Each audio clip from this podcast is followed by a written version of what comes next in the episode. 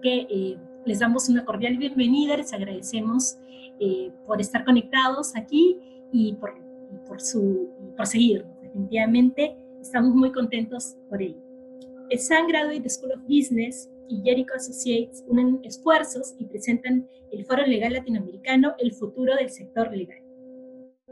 Hoy nos acompañan como expositores Germán Lora, Germán,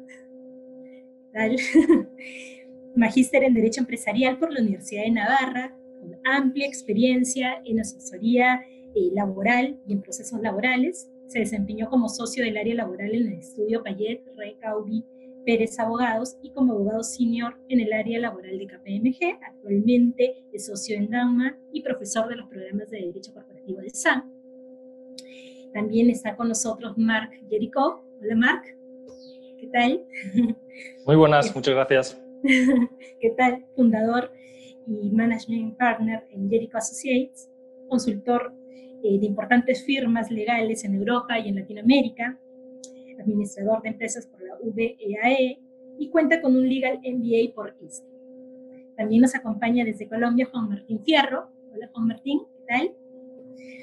Abogado y politólogo con énfasis en periodismo, cuenta con más de 20 años de experiencia como director, editor, periodista y asesor de comunicación estratégica, tanto a nivel gubernamental como en la empresa privada, exdirector de ámbito jurídico y pues con muchísima experiencia también en el ámbito académico.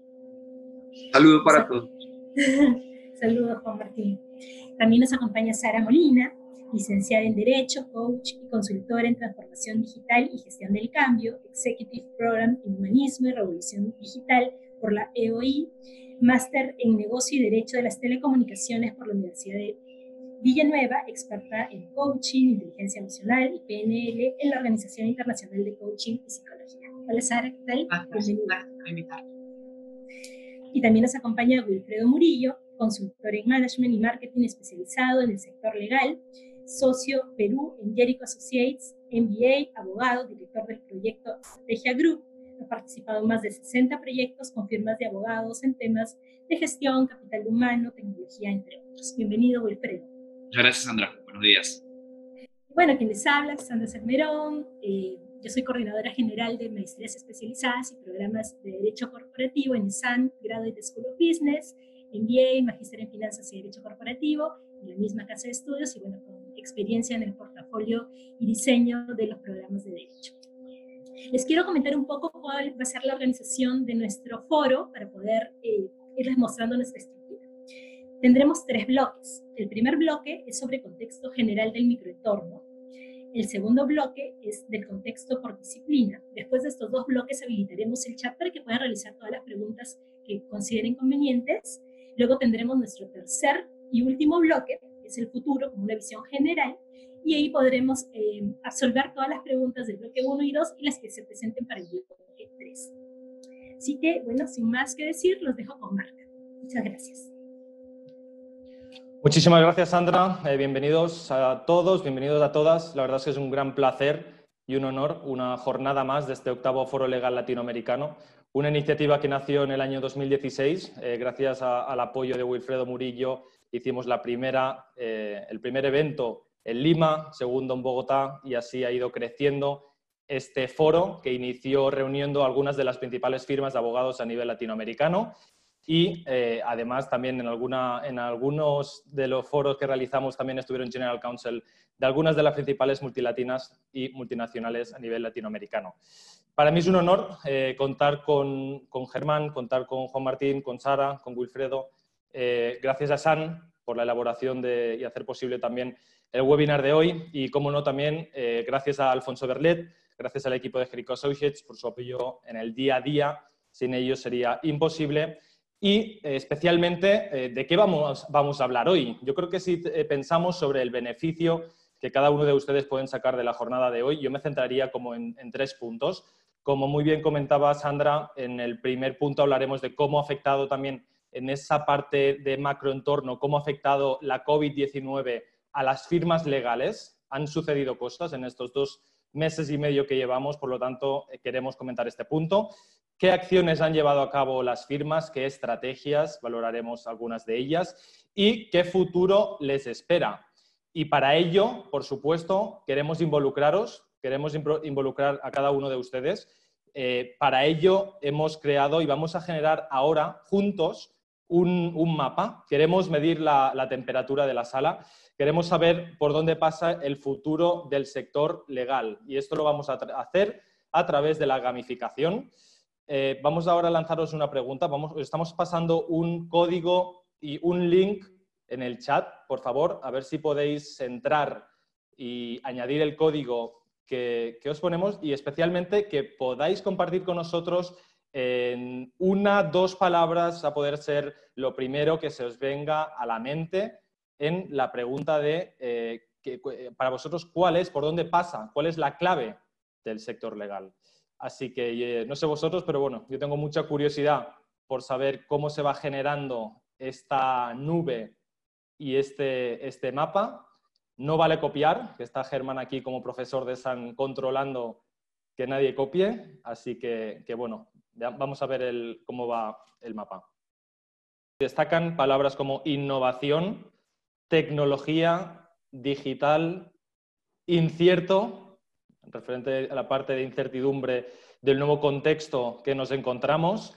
Legal Tech, comunicación, simplificación, adaptabilidad, oportunidades, transformación, retador.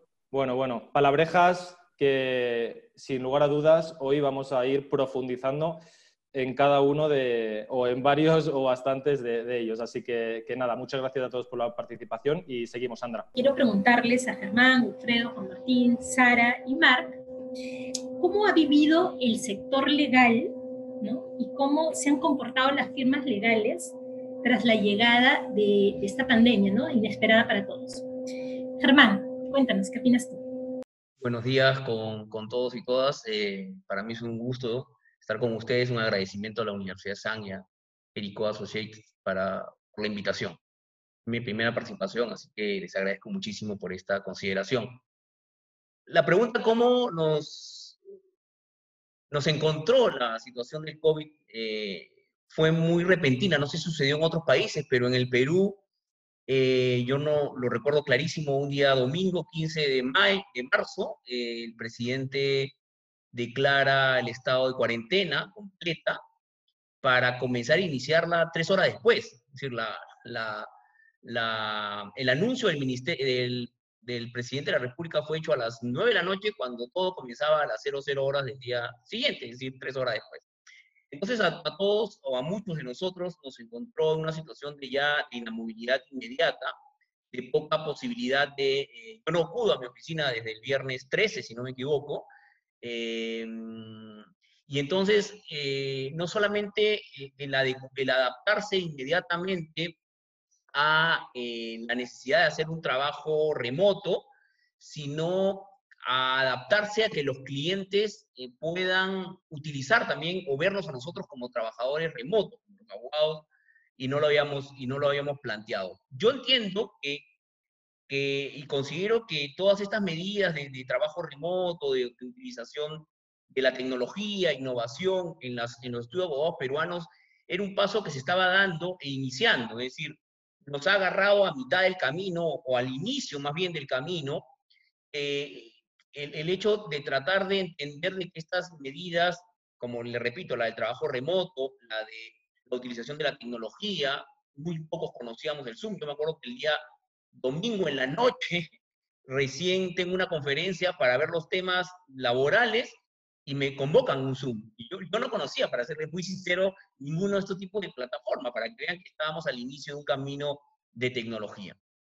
Entonces, yo dividiría tu, pregunta, Sandra, en tres partes, ¿no? Es decir, en, la necesidad de hacer obligatoriamente un teletrabajo, el cual no estábamos todavía adaptados. Yo, yo les cuento una experiencia cuando yo era socio del estudio Payet, me pidieron hacer un trabajo de implementar el teletrabajo en el estudio Payet. Y cuando yo dije que los abogados podían decidir tres veces a la semana ir a sus casas a, teletrabajar, los socios más antiguos, los fundadores, les costó entender eso. Ellos entendían que el teletrabajo era, bueno, si tienes que dictar clase a las 7 de la noche, entonces te vas a las 5 a tu casa, haces teletrabajo de 5 a 7 y te vas a dictar clases. Entendían que el teletrabajo era como llenar esos vacíos de tiempos entre viajes, entre clases, entre vacaciones. Y no era así, ¿no? El teletrabajo es prestar tu servicio tal cual lo prestas, con mayor énfasis, de repente con mayor tiempo, pero desde tu casa. Y ese proyecto nunca entró o dio, dio la luz, porque lo presenté y finalmente lo rechazaron porque era un proyecto muy liberal, ¿no? Y, y, entonces, yo creo que lo, la principal eh, medida que nos costó fue esa, ¿no? De, arranque, iniciar un teletrabajo. El segundo, el relacionamiento con los clientes. El relacionamiento con los clientes para mí es fundamental porque, por, por ejemplo, ahora antes de la conferencia me, me, me di cuenta que ahora los clientes pasan directamente a ti, es decir, te llaman al celular directamente o te convocan en cinco minutos a una, a una conferencia a través de una plataforma. Eh, eh, es decir, la, la, conectividad con el cliente es mucho más directa, ¿no? Antes, eh, no sé si en otros países, pero en el Perú pasaba que a veces te comunicaban por teléfono con tu secretaria, entonces tu secretaria te decía que alguien te llamaba, y tú tenías la posibilidad de, si estabas ocupado, no responder que estabas ocupado. Hoy por hoy la necesidad del cliente es fundamental. Si el cliente era era el punto neurálgico de tus servicios, hoy se ha convertido en un punto mayor, ¿no? Y, por ejemplo, nosotros tenemos como política, seguramente lo vamos a contar para el tema futuro, pero tantas normas han salido, tantas, por lo menos en materia laboral, cuando nos toque tocar el tema puntual de materia laboral, pero, pero sentimos que el cliente tiene que estar al día y tiene que saber que hoy por hoy salió una norma que prorroga el estado de emergencia sanitaria hasta septiembre porque su actuación también tiene que ser rápida. Entonces, entramos en una vorágine de que el trabajo tiene que ser rápido internamente y rápido para el cliente. El cliente se ha convertido, insisto, si era en su momento el núcleo central de nuestra asesoría, hoy por hoy se ha convertido en un núcleo más importante, con una demanda mayor de servicios, con mayor trabajo, con una, un relacionamiento, si no personal, porque no ser una relación personal, pero sí de, de, de inmediatez, de tipo rapidez y cantidad. Hay trabajo, ¿no? Eh, y el tercer tema irrelevante para ya cerrar esta primera intervención es el relacionamiento con nuestra gente, con nuestros colaboradores, ¿no? Eh, todavía en el Perú, y escuchaba para preparar esta charla alguna conferencia de un abogado mexicano, que era un poco extremista, decía que habían estudios abogados que ya estaban cerrando, ¿no? Y que, y que la situación económica los había impactado mucho por lo menos la percepción que yo tengo del mercado peruano en, en relación, en relación a, a, los estudios abogados con, con los que tenemos un, una, una, conexión, mm, eh, efectivamente están tratando de ajustar un poco su tema de horarios, por ejemplo, han reducido días para reducir un poco la remuneración, han eh, distinguido algunas relaciones con algunos abogados, pero la situación todavía parecería que se mantiene eh, a flote y se mantiene bien, ¿no? Yo creo que esto, ya, ya, ya no doy una alerta el gobierno peruano que el estado de emergencia sanitaria se mantiene hasta septiembre, entonces vamos a ver cómo, se, cómo siguen re, reaccionando los abogados peruanos respecto a esta situación. Y entonces en el relacionamiento interno, creo que también es muy importante ser empático con los trabajadores, con los colaboradores, con los abogados y con los administrativos, ¿no? Y, y, y ahí comienzas a darte cuenta que está perdiendo un poco la relación cliente-socio encargado, sino que el cliente tiene que comenzar a relacionarse con todos, es decir, con socios de diversas áreas, con asociados de diversas, de diversas categorías y hasta con los propios administrativos. Ahora los administrativos están teniendo una función importante al momento de actuar con los clientes. Ese es un poco el panorama que quería brindar inicial. Muchas gracias. Gracias, Germán. No, definitivamente el trabajo remoto es 24/7. Le doy el pase a Wilfredo. Coméntanos, Wilfredo. Muy bien, bueno, un gusto compartir este espacio con todos ustedes. A ver, eh, yo voy a dar mi visión más o menos de cómo veo que se han comportado las firmas. En principio creo que a nivel de gestión ha habido una disposición y rapidez para adecuarse a las normas dictadas por los diversos gobiernos en la región pero hay que entender que esto no es básicamente un diferencial, esto era obligatorio, o sea que en realidad este, lo, lo, digo esto porque muchos hablaban en su speech de nosotros nos hemos adecuado rápido a las normas y no es que era un atributo, realmente teníamos que hacerlo. Eh, desde mi visión yo veo tres perfiles, veo tres perfiles o posiciones en la gestión o la dirección de las, de las firmas de abogados. Están los socios que están en esta postura de veamos qué pasa, y hay que hacer algunos cambios, vamos a ver mm, cambios menores. Esto más es una visión de mediano plazo, es, hay muchos socios que piensan de que esto es un tema coyuntural, no va a ser permanente y los cambios que voy a hacer van a ser básicamente por esta coyuntura. Eh, están los futuristas, los que avisaron que todo ha cambiado o que se han forzado ciertos cambios en la industria y serán permanentes. Ellos están haciendo un replanteamiento de su modelo. Eh, tomando en cuenta las estructuras, sean grandes, sean pequeñas, sean medianas, esto escala en diversos niveles, pero hay algunas visiones futuristas de que todo va a ser, todo va a cambiar. Y está el reticente, todavía, curiosamente, todavía existen algunos socios que dicen, bueno, este es un tema de meses y todo volverá a ser como antes, eh, mantendremos el mismo modelo, mantendremos la misma forma de cobrar sin hacer variaciones. E-, ese es un poco el primer análisis que haría sobre las visiones y posturas que he visto de cómo han ido actuando los socios de las firmas al respecto. Otros puntos que sí me gustaría comentar respecto a cómo he visto que se han comportado las firmas, eh, lo que bien dijo Germán en su momento es, eh, hay plataformas que ya se utilizaban, pero que pasaron de ser cinco veces a la semana a ser cinco veces al día, que creo que eso ha sido un gran cambio importante. Algunos han conocido plataformas que ya existían en el mercado, pero que, es más, ya lo tenían contratado, como el tema de Microsoft Teams, que muchos trabajaban con el Office 365, pero no sabían que existía toda esta plataforma.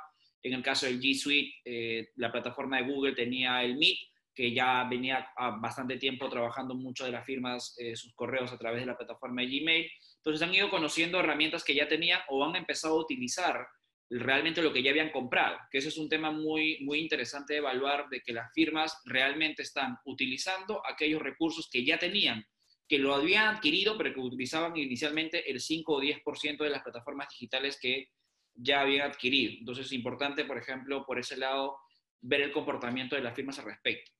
Eh, y esto un poco tocando algunos, algunas aristas adicionales, había una sobresaturación de comunicación digital, eso es algo que quizás comentaremos eh, al posterior y ya con Juan Martín y, Mar como especialistas en ambos temas. Eh, sí he visto un tema muy interesante, es que los comités de socios han sido permanentes. Antes tú veías un comité de socios una vez al mes, y si es que al final todos asistían y si es que al final todos veían el valor del comité. Hoy estoy viendo una relación muy interesante de que ya los comités son hasta veces una vez por semana porque como no se sabe cómo está yendo la coyuntura, la permanencia de la comunicación entre los socios y, las, decisiones que se deben tomar ya son semanales, ni siquiera es un tema mensual, es un tema semanal de cómo ir eh, adaptándose un poco a la situación. Eh, el otro tema que sí he visto, que es algo que me parece interesante, es que ya las firmas de abogados con ciertas estructuras están permitiendo tener directores que no son los socios de las firmas. Este es un tema eh, muy, muy potente porque, porque están aplicando eh, estrategias corporativas de grandes organizaciones de mercados más competitivos cuando traen a un externo para que sea parte de su directorio y esta persona les dé una visión distinta. Entonces yo creo que un tema importante que he podido ver cómo han comportado las firmas es que han empezado a aplicar estas reglas de dirección. Y el tema del de, eh, desarrollo de negocio, o los BD, están teniendo un, rol más protagónico junto de la mano de lo que comentaba Germán del rol protagónico que están teniendo las estructuras administrativas. Entonces, eh, hoy por hoy muchas de las firmas se han dado cuenta que la parte comercial era un tema que lo veían sí como un tema que habría que trabajar, pero que hoy por hoy, dado la coyuntura donde el cliente necesita los servicios, pero al mismo tiempo no tiene la capacidad de pago, y hoy existe una oferta muy amplia de los servicios vinculados a esta coyuntura, las estrategias comerciales han sido eh, uno de los factores que han podido haber trabajado. Entonces, yo diría que esos son los puntos que yo puedo haber eh, visto inicialmente cómo se han comportado las firmas ah, al respecto en esta coyuntura.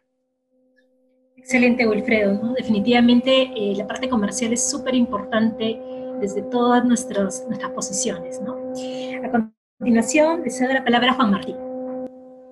Hola, un saludo muy especial para todos. Muchas gracias por esta invitación. Eh, antes de referirme a tres puntos eh, concretos que quiero comentarles, quiero darles un contexto muy rápido de cómo está avanzando la pandemia en Colombia al día de hoy nosotros tenemos registrados eh, más de mil personas fallecidas, eh, once mil personas se han recuperado y tenemos reportados más de 33 mil contagios.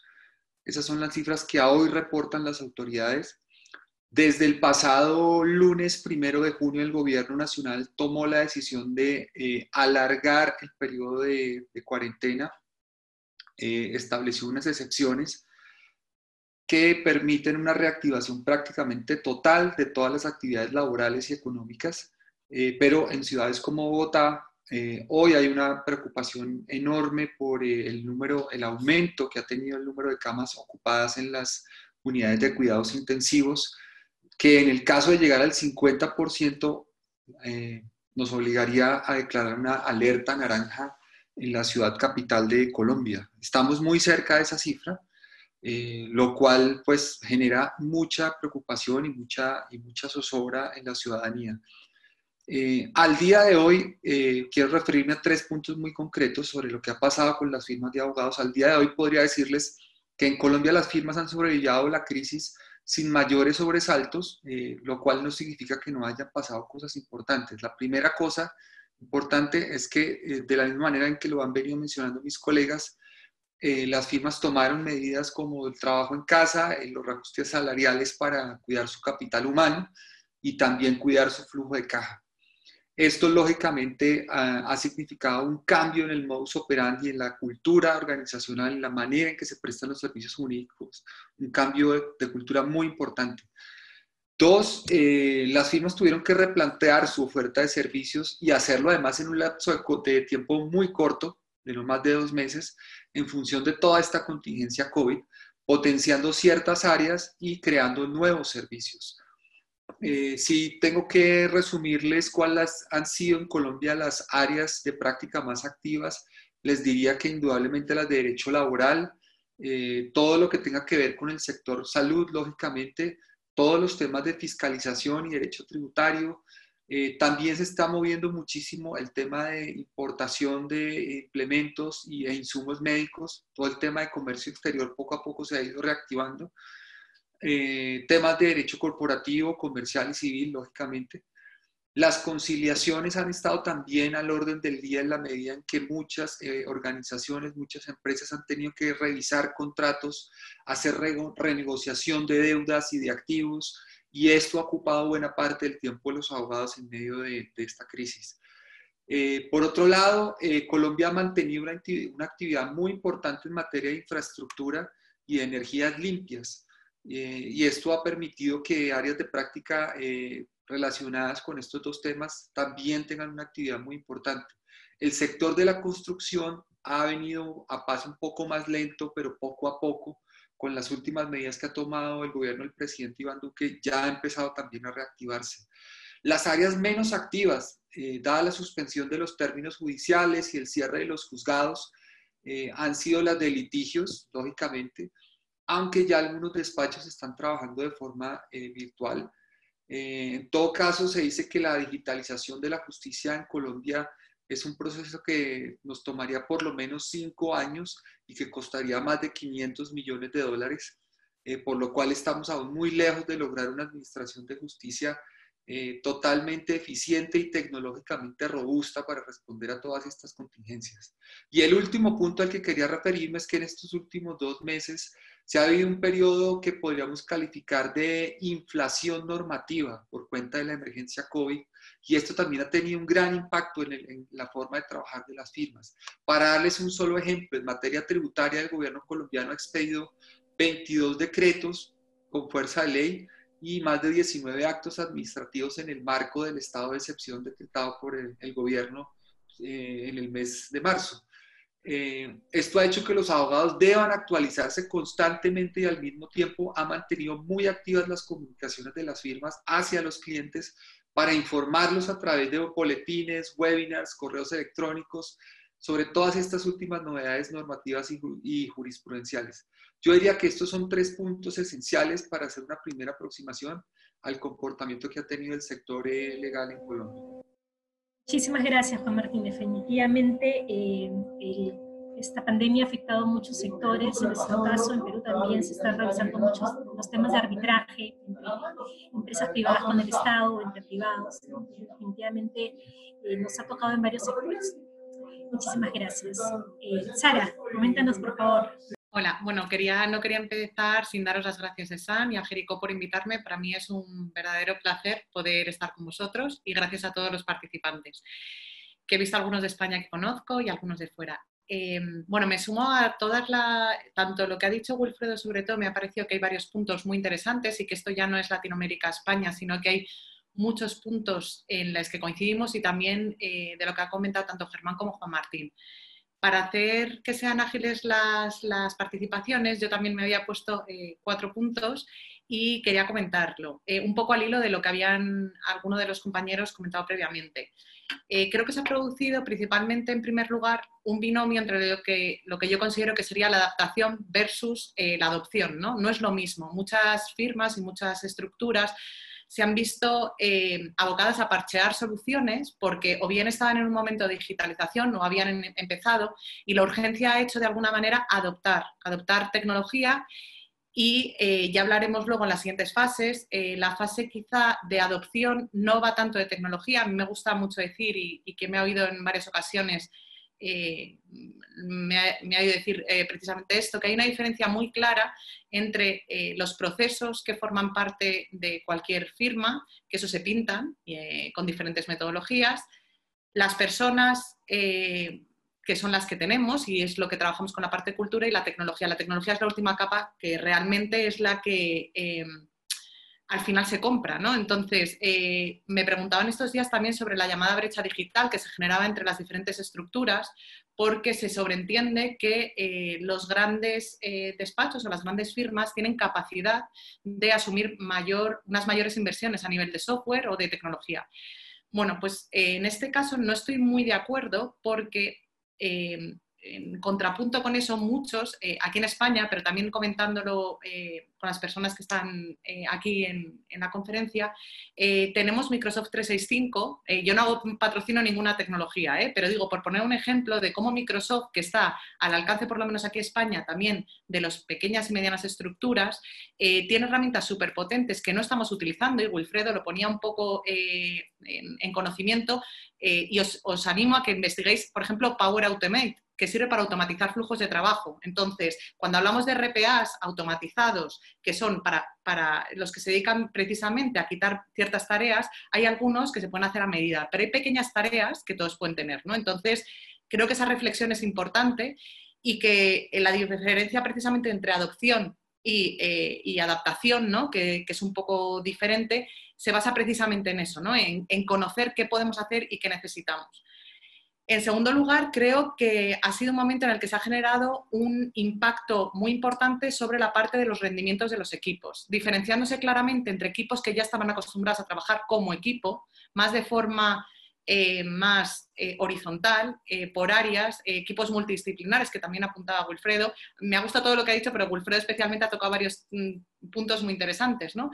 Y cómo al final los equipos que no han sabido trabajar de forma independiente y colaborativa, eh, en esta pandemia lo han notado y lo han acusado mucho, porque les ha sido, lo han tenido que sustituir por reuniones infinitas, por empezar a comunicar cosas que antes no se comunicaban. ¿no? Entonces, ha, generado ese impacto en el rendimiento de equipos que no estaban eh, trabajando ya de forma ágil o de forma eh, colaborativa. Y luego hay un impacto sobre el valor añadido. Porque ya no, el valor añadido no lo da la infraestructura, no lo da el gran edificio, no lo da un equipo de muchas personas que tengamos detrás, sino que muchas veces hay que poner en valor precisamente la productividad en base a dos variables fundamentalmente, que son la calidad del servicio y el delivery. Ya no nos adorna nuestro edificio, muchas veces estamos, bueno, la mayoría conectándonos desde nuestra casa y eso hace que, como luego en la siguiente pregunta eh, ahondaré un poco más, y como decía, la importancia de generar esa empatía digital y de, desarrollar la, capacidad comercial cuando no te adorna eh, una estructura que habla más de una marca o unos valores. Y por último, em, creo que, en este paso ha puesto de relieve la importancia de tener en cuenta a los stakeholders de cualquier estructura, ¿no? que son el cliente interno, que son esto todo lo que hablamos, de los equipos, el cliente externo, y estoy totalmente de acuerdo con lo que comentaba Juan Martín de la importancia de la digitalización de la Administración de Justicia, porque forma parte de las áreas procesales eh, para que también tengan un proceso mucho más eficiente y que repercuta también en poder eh, coger más casos. Em, en España eh, yo tuve la oportunidad de asistir al primer juicio virtual queda mucho por hacer, sobre todo em, que todos los operadores hablen entre sí y trabajen sobre un solo sistema. En general soy bastante optimista, pero sí que es verdad que a todas las estructuras, por lo menos en España, eh, los socios, hay algunos que han tenido que el bonus eh, cancelarlo, han tenido que, que hacer ERTES y es un momento de repensar hacia dónde vamos y nos ha obligado la situación. Gracias. Muchísimas gracias, Sara. Definitivamente la brecha digital la tenemos que ir acortando y, que las empresas se preocupen en invertir en tecnología, es súper importante. Y bueno, para cerrar el bloque 1, los dejo con Mark Jericho. Adelante, Mark. Sí, eh, muchas gracias, Sandra. Eh, bajo mi punto de vista, tanto los sociodirectores como las firmas eh, se han tenido que adaptar al nuevo contexto y al nuevo hábitat natural en un tiempo absolutamente récord. en España creo que han habido como diferentes fases. En el inicio os diría que incluso leíamos declaraciones de sociodirectores de algunas de las principales firmas del país y a ninguna de esas firmas parecía afectarles absolutamente nada la situación que estábamos viviendo. Eh, si ya nos entrábamos, digamos, en el mes de abril, íbamos avanzando las semanas y creo que ahí ya hubo cierta parálisis, pánico y frenada, diría, pues una frenada técnica de la economía y especialmente pues firmas que lo han pasado muy mal. Si ampliamos un poco la visión y no nos quedamos solo en España eh, y, vamos a un poco, una visión un poco más iberoamericana, pues diría que firmas muy especializadas en turismo internacional lo han pasado realmente mal, donde han visto eh, sus ingresos frenados 100%. Y, eso los ha afectado mucho. Eh, en España también ha podido afectar, especialmente en firmas que, cuyos clientes son eh, especialmente el mundo de la restauración. Entonces, a este tipo de firmas también les ha afectado mucho. Sin lugar a dudas, si ha habido áreas de práctica donde sí les ha funcionado bien, sin duda, pues toda la parte laboral, eh, toda la parte de, de, ERTES, de insolvency, restructuring, toda la parte concursal, ahí ha habido un aumento. La parte de litigios también, por supuesto. Eh, y también hemos visto y observado como firmas, y aquí ya me voy a mercado americano, donde hemos visto y leído también firmas que directamente han empezado a, capacitar y a formar a sus profesionales del área de mercantil al área de reestructuraciones. Por lo tanto, antes de despedir, han tratado de mantener al talento dentro de casa y reubicarles. Eh, por otro lado, también hablaría de las estrategias que plantearon muchas firmas al inicio del año, eh, ya no sirven. Es decir, estamos en un nuevo contexto, estamos en un momento en el cual hay que hacer ese replanteamiento estratégico. De hecho, nosotros como consultora hemos visto el mayor boom de petición de planes estratégicos de, los, últimos, de, los últimos nueve años y medio que lleva nuestra firma. Por lo tanto, eso es una señal muy clara, inequívoca, de que las firmas están pensando en cuál es mi hoja de ruta a día de hoy y por dónde tengo que apostar en la parte de generación de nuevos ingresos. Y por último, me quedaría con un punto que, en el, que de, refilón ha tocado Wilfredo y es en la parte de, la comunicación y que seguro que Juan Martín también mencionará, es decir, el excesivo ruido y falta de estrategia a la hora de comunicar de las firmas y a la hora de eh, llevar a cabo acciones de business development o de desarrollo de negocio para generar nuevos ingresos. Eh, ha habido muchísima acción a nivel de newsletters, a nivel de webinars em, y, bueno, y muchas de ellas, insisto, eh, careciendo de esa vertiente estratégica. Así que digamos que esos serían los titulares por, por mi lado. Excelente, Marc. Muchísimas gracias. Con tu participación hemos cerrado el bloque 1. Vamos ahora con el bloque 2. Eh, pero ahora desde la especialidad de cada uno de ustedes queremos saber cuál es la situación actual de las firmas. ¿sí? Empezamos con Germán. Adelante, Germán. Gracias, Sandra. Eh, como les comentaba, ¿no? Eh, lo primero, creo que ha marcado, han marcado dos cosas eh, el trabajo en el ámbito laboral. Como señalaba Juan Martín y Marc, el ámbito laboral, el derecho laboral seguramente ha sido una de las áreas que más trabajo ha tenido. No trabajo del bueno, digamos, porque porque no es un trabajo que genere el hecho de contratar, de estructurar tipos de contrataciones o remuneraciones, lo, que, lo que normalmente teníamos en algunos, en algunos años en las, algunas empresas, sino que ha sido el hecho de ver cómo las empresas pueden adaptarse a la situación del COVID. Yo creo que ha caracterizado dos cosas, la rapidez y lo abrupto que ha sido que ha sido la situación de llevarnos de un momento a otro a, una, a, una, a un aislamiento social, a un aislamiento en nuestras casas y como consecuencia de ello la necesidad de las entidades empleadoras de continuar pagando la remuneración de sus trabajadores, con todo lo que eso significa para la economía de una empresa, sobre todo la micro y pequeña empresa. Y lo segundo interesante que también señalaban es lo cambiante de la legislación laboral, lo cambiante y lo abundante. Hablaba Juan Martín de inflación normativa y es correcto, en materia laboral nos levantamos en día a día con normas laborales distintas, distintas en el sentido de que modifican la norma que salió hace cuatro días. Y entonces, es esas dos características, lo abrupto y lo cambiante de la legislación laboral, ha hecho que por lo menos yo, que tengo 25 años viendo laboral, me crea todavía un joven en materia laboral, porque esos procesos que se han ido creando, por ejemplo, procesos de suspensión perfecta, no sé cómo habrá pasado en otras legislaciones, pero no han sido procesos que nosotros tuviéramos un expertise, sino que fueron procesos creados para esta eh, coyuntura. Y entonces nos tocaba nuevamente revisar los temas, analizar las normas y tomar una posición en ese momento, es decir, no teníamos ningún expertise porque ese procedimiento no existía anteriormente. Entonces, eh, nos ha tocado capacitarnos, como bien lo ha señalado también, es decir, capacitarnos, interpretar, eh, eh, esa falta de, conectividad que antes uno tenía con, con, la autoridad administrativa, en este caso de trabajo, que uno podía ir a consultarle cuál era la finalidad de la norma, por dónde le sentido la misma, se perdió completamente, ¿no? No, no había posibilidad. Había un proceso de suspensión perfecta de labores, como los expedientes de regulación que existen en España, por ejemplo, que, que, lo que ha hecho es que yo tenga que colgar información en una plataforma y la plataforma no me responde mis inquietudes. Y llaman al abogado para ver que la plataforma, miren a lo que llegamos, han llamado, nos llaman a nosotros para preguntarnos, oye, que la plataforma no carga. Entonces, llegamos a tener situaciones tan complicadas como hasta los problemas procedimentales o los problemas de cargado de información en un proceso de suspensión perfecta, porque todos estamos en una situación complicada en, en ese aspecto, ¿no? Eh, otra cosa que me ha sorprendido eh, es la cantidad de información. Si uno revisa el LinkedIn, se va dando cuenta de la cantidad de información que reciben todos, los clientes que reciben las personas, todo el mundo ha aparecido como, como, como o, ofrecido su, su, su, expertise laboral a través de webinar, a través de eh, boletines, a través de información en, en, los, en, los, en, las, en, las, en las páginas web. Es decir, estamos llenos de información. No sé si eso es bueno o malo, pero, pero los clientes tienen una cantidad de posibilidad, las empresas tienen una cantidad de posibilidad de información que pueden, que pueden acceder y que pueden eh, revisar.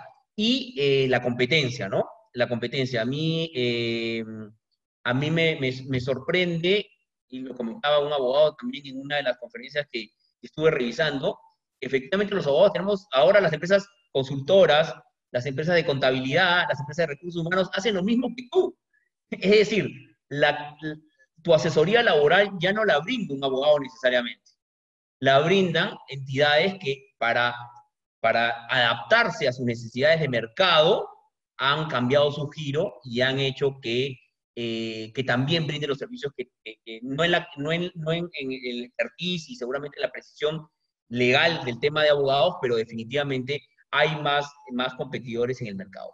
Y finalmente, y finalmente, cuando nos referimos y la palabra innovación, eh, entiendo que la innovación no solamente pasa o no necesariamente pasa por temas tecnológicos.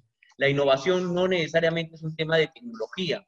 Yo creo que, y siempre les repito a los abogados que trabajan conmigo, que el tema de innovación es repetirse constantemente cómo brindamos un mejor servicio al cliente y cómo administramos mejor a nuestra área de recursos humanos, a nuestro recurso humano permanentemente. Entonces, eh, creo que hoy la situación que, en la cual estamos nos, nos exige ser innovadores en la línea de lo que he mencionado. Como en la situación en que nos encontramos, con todo el teletrabajo, con todas las posibilidades de actuar frente a los clientes, podemos darle un mejor servicio al cliente. Y cómo podemos, en la distancia, administrar mejor el trabajo de nuestros colaboradores. Ahí tenemos que apuntar permanentemente, ¿no? Exacto, sí, este, Germán, definitivamente lo que mencionas, la volatilidad en el cambio legislativo lo estamos viviendo, pero día a día, ¿no? Vemos eh, que hay modificaciones, tenemos que estar súper atentos a cualquier cambio y definitivamente nos obliga a adaptarnos a esta, esta circunstancia tan volátil, tan rápida y, tener respuestas inmediatas. Ahora, muchas gracias. Los dejo con Wilfredo. Gracias, Sandra. A modo de anécdota, Mark, este, en el tema de los planes estratégicos en los MBA, nunca te ponen como posible amenaza una pandemia. O sea, nadie cree que debería poner en posibles amenazas en tu plan estratégico una pandemia. Creo que eh, va, a ser, va a quedar para la anécdota y yo imagino que en las próximas clases de los MBA, cuando hagan temas de planes estratégicos, pondrán como posible riesgo o debilidad o amenaza, pondrán pues una posible pandemia, que, hoy, hasta, hasta hoy no lo pensábamos como una variable, este, digamos, posible, ¿no? Pero bueno, eh, como anécdota creo que quedarán algunas cosas al respecto de esto. ¿Qué es lo que están haciendo las firmas en este momento desde el punto de vista de management? Yo voy a tocar básicamente algunas experiencias que he podido ver. Eh, uno, estamos tomando decisiones basadas en la realidad de cada firma. Antes la gestión de los estudios se manejaba mucho por la competencia y mucho por las tendencias. Hoy ya está dejando de ser eso. La visión de los socios es cuál es mi realidad y qué es lo que debo hacer yo para permanecer dentro de la industria lo cual es un primer punto que me parece que es muy importante. Antes hacíamos la gestión por competencia que por la gestión por la viabilidad del negocio. Y eso creo que es un tema que estoy viendo que las firmas están haciendo. Otro de los temas que estoy viendo que están naciendo como ideas eh, es la reestructuración de las fórmulas societarias. Los estudios de abogados usualmente eran sociedades donde el valor más importante era el nombre de los socios o el intangible. Hoy algunos están replanteando la posibilidad de abrir o modificar sus estructuras societarias para poder incorporar inversionistas, algo que antes no había, la posibilidad de que una firma se visione como una empresa en la cual un inversionista pudiera entrar a capitalizar la, industria. Hoy existen fondos de inversiones a nivel mundial que están buscando oportunidades de negocio y las empresas de servicios siempre habían sido una, eh, digamos, una posibilidad, pero las firmas de abogados por su estructura societaria y por la visión que tenían de negocio no lo estaban manejando. Hoy por hoy se están replanteando si la, factura, eh, si la estructura societaria es la correcta o si pueden abrir nuevos aristas al respecto. Eh, otro el tema de lo que está pasando a nivel del management es la aplicación de los modelos variables de remuneración. Ya, ya se estaba aplicando para socios en pequeña medida, en algunos casos, habían socios con estructuras variables, hoy ya existe una gran tendencia que se está aplicando y se está haciendo la variación, pero lo interesante es que también se está aplicando este mismo modelo de remuneración para los asociados, donde la compensación del variable no es ese adicional que te dan a ti por captación, sino que te están diciendo tu estructura remunerativa se compone un porcentaje en fijo y un porcentaje variable y que debes cumplir para poder alcanzar, si hoy ganabas, vamos a poner 7 mil, 8 mil, 9 mil dólares era tu promedio de ingreso, básicamente ellos decían, ok, mi sueldo es 9 mil y si capto clientes, bueno, puedo llegar a 10 mil, 11 mil, 12 mil. No, hoy no, hoy te dicen, ok, tú tienes un fijo de tanto y tienes un variable que debes cumplir tres objetivos, cuatro objetivos, que va a depender mucho de la dinámica de negocio de la firma. Entonces, interesante cómo se está viendo este replanteamiento de las estructuras eh, de remuneración a esquemas muy variables.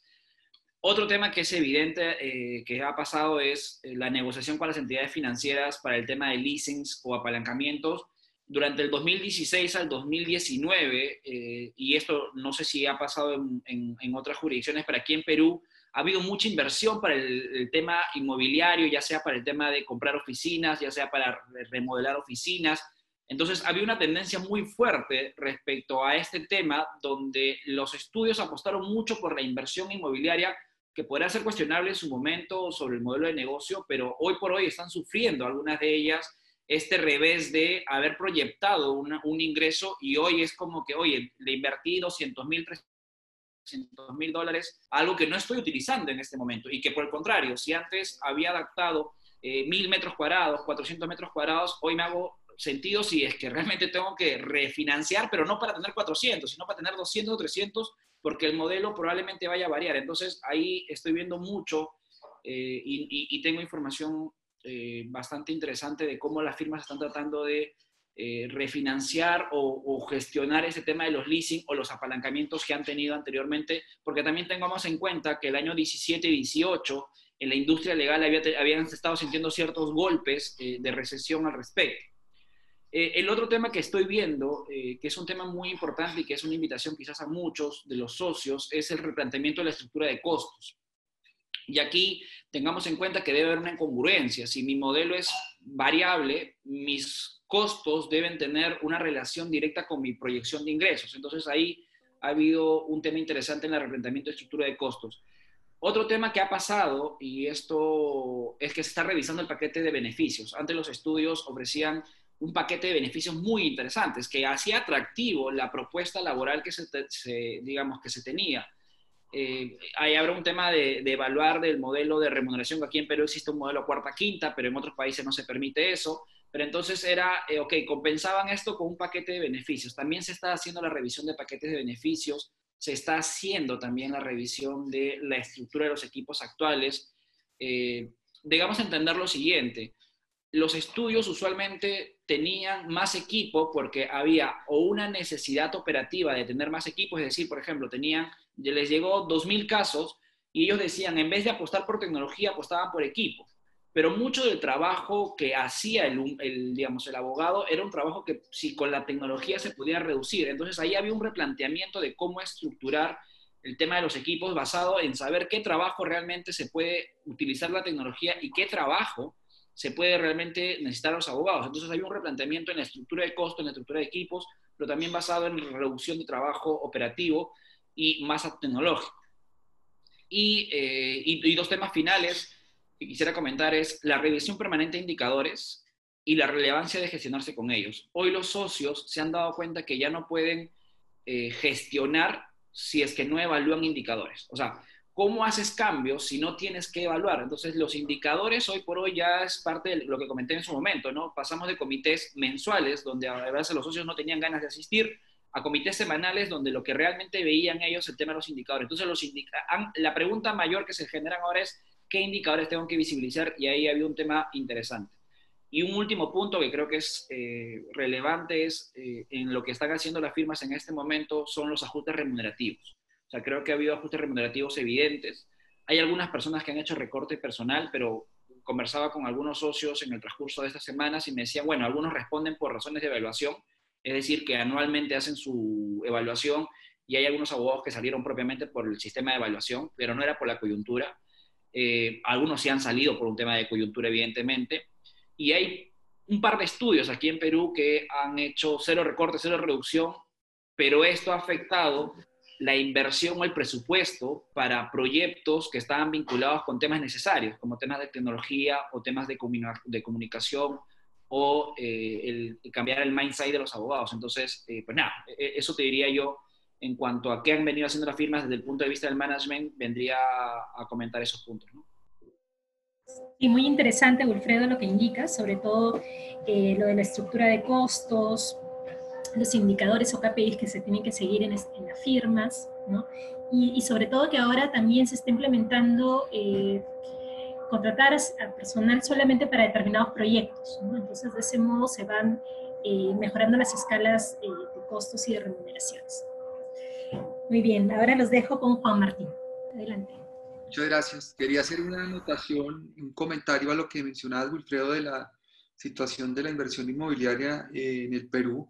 No es muy diferente de lo que ha venido pasando en los últimos eh, meses en Colombia, particularmente eh, si se tiene en cuenta que hay más de 8 billones de pesos invertidos en el sector inmobiliario, en bonos también, eh, y hay una preocupación enorme por el, comportamiento que tengan de, eh, aquí en adelante los uh, arrendamientos comerciales. Entonces, ese, ese, me parece muy interesante que hayas mencionado eso porque a nivel Colombia la situación no es muy diferente. Tenemos, ese es un tema que sin duda está en, dentro de los más relevantes en la agenda de los servicios jurídicos eh, y es un tema que va a tener mucho movimiento y mucho impacto en la economía, por lo menos en, los, en, el, corto plazo. Bueno, yo quería hacerles unos comentarios muy puntuales sobre lo que ha sido mi experiencia eh, desde mi especialidad eh, cómo se ha venido comportando el sector eh, legal en, Colombia desde el ángulo de la comunicación estratégica y el periodismo, que es lo que yo habitualmente hago aquí. Puedo contarles que he tenido unos meses muy intensos, como anotaba Mark, las firmas están muy preocupadas por encontrar esa hoja de ruta y eh, en esa búsqueda los despachos han entendido que la comunicación es un aliado fundamental.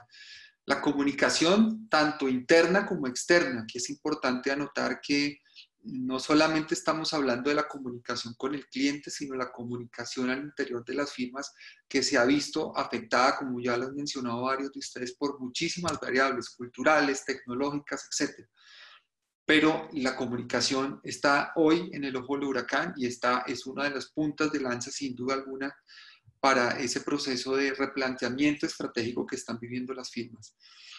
Eh, la comunicación eh, significa que las firmas evidentemente están reconfigurando sus servicios, eh, están, están haciendo un replanteamiento a nivel de su portafolio y tienen una necesidad premiante de contarle a sus clientes y de contarle al mercado qué nuevo están haciendo, qué nuevos servicios están ofreciendo. Eh, pero desde el punto de vista interno, mí me parece importante resaltar que la comunicación se está utilizando, y esto lo destacaba recientemente la revista The Economist en un artículo, para mantener la cohesión y la motivación de los equipos a nivel interno. Eso no es un tema menor.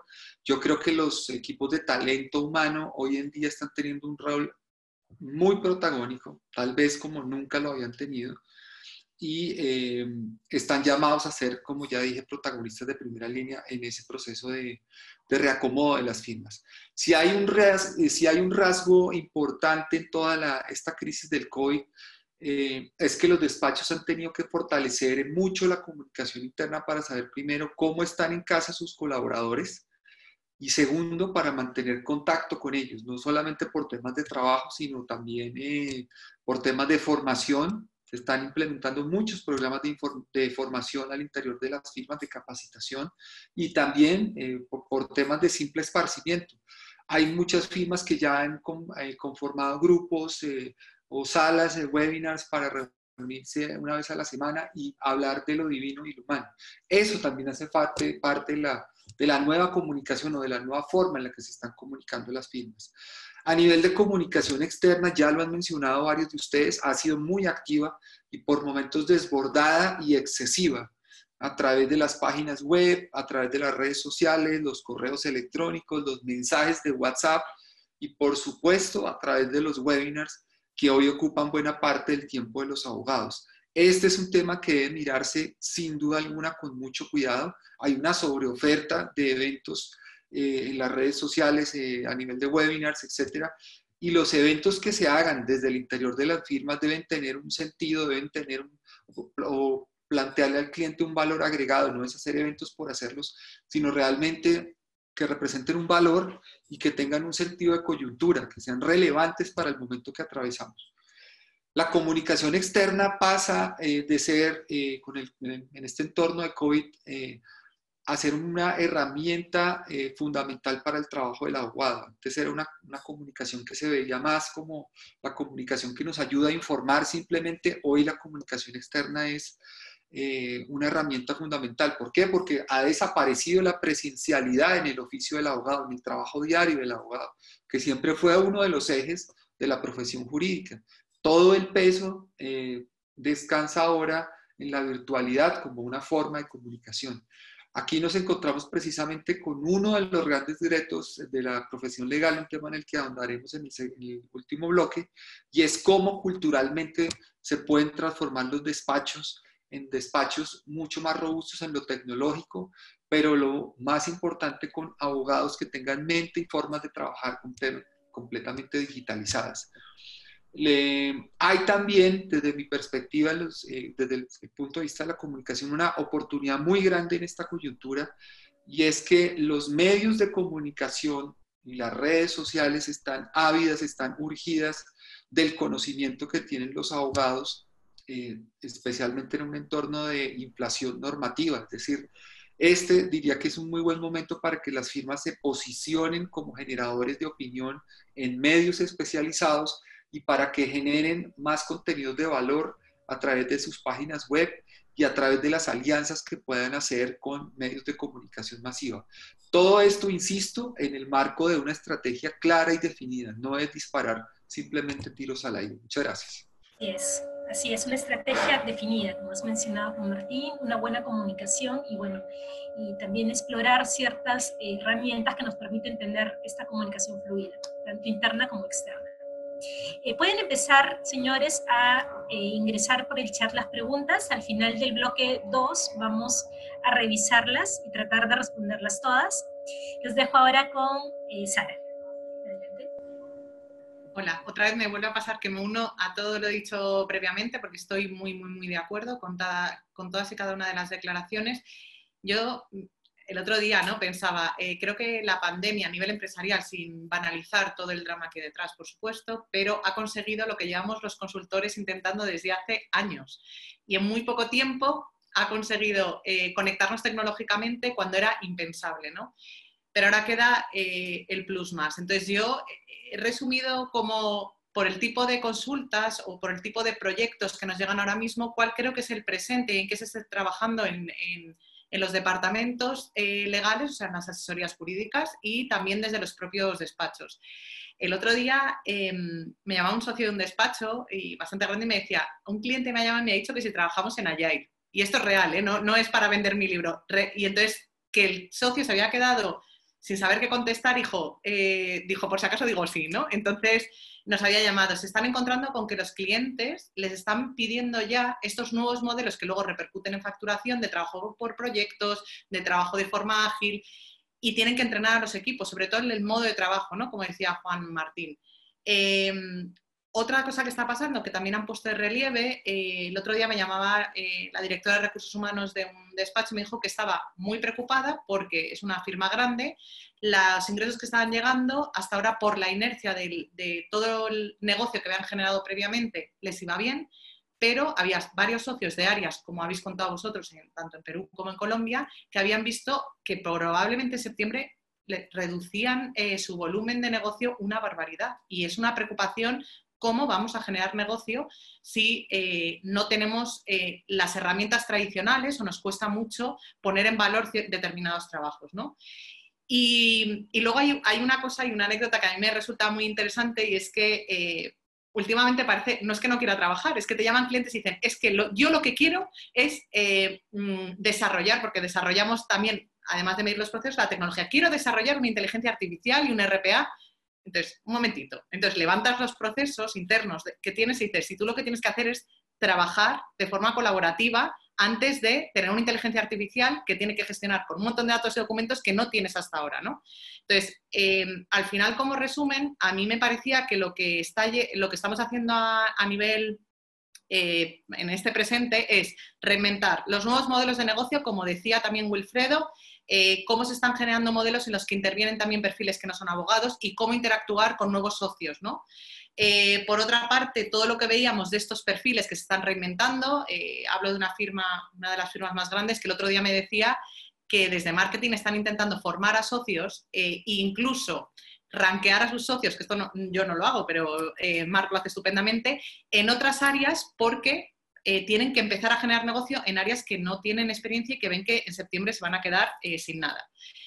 Y por último, yo creo que sí que lo resumía todo esto, la metodología ágil o las metodologías ágiles que tanto se hablan, que yo es que huyo un poco de términos como transformación digital, legal tech, legal, design. Al final, estamos hablando de marcos de trabajo, ¿no? Entonces, los cuatro principios que rige la parte gestionada allá creo que se adaptan perfectamente al momento.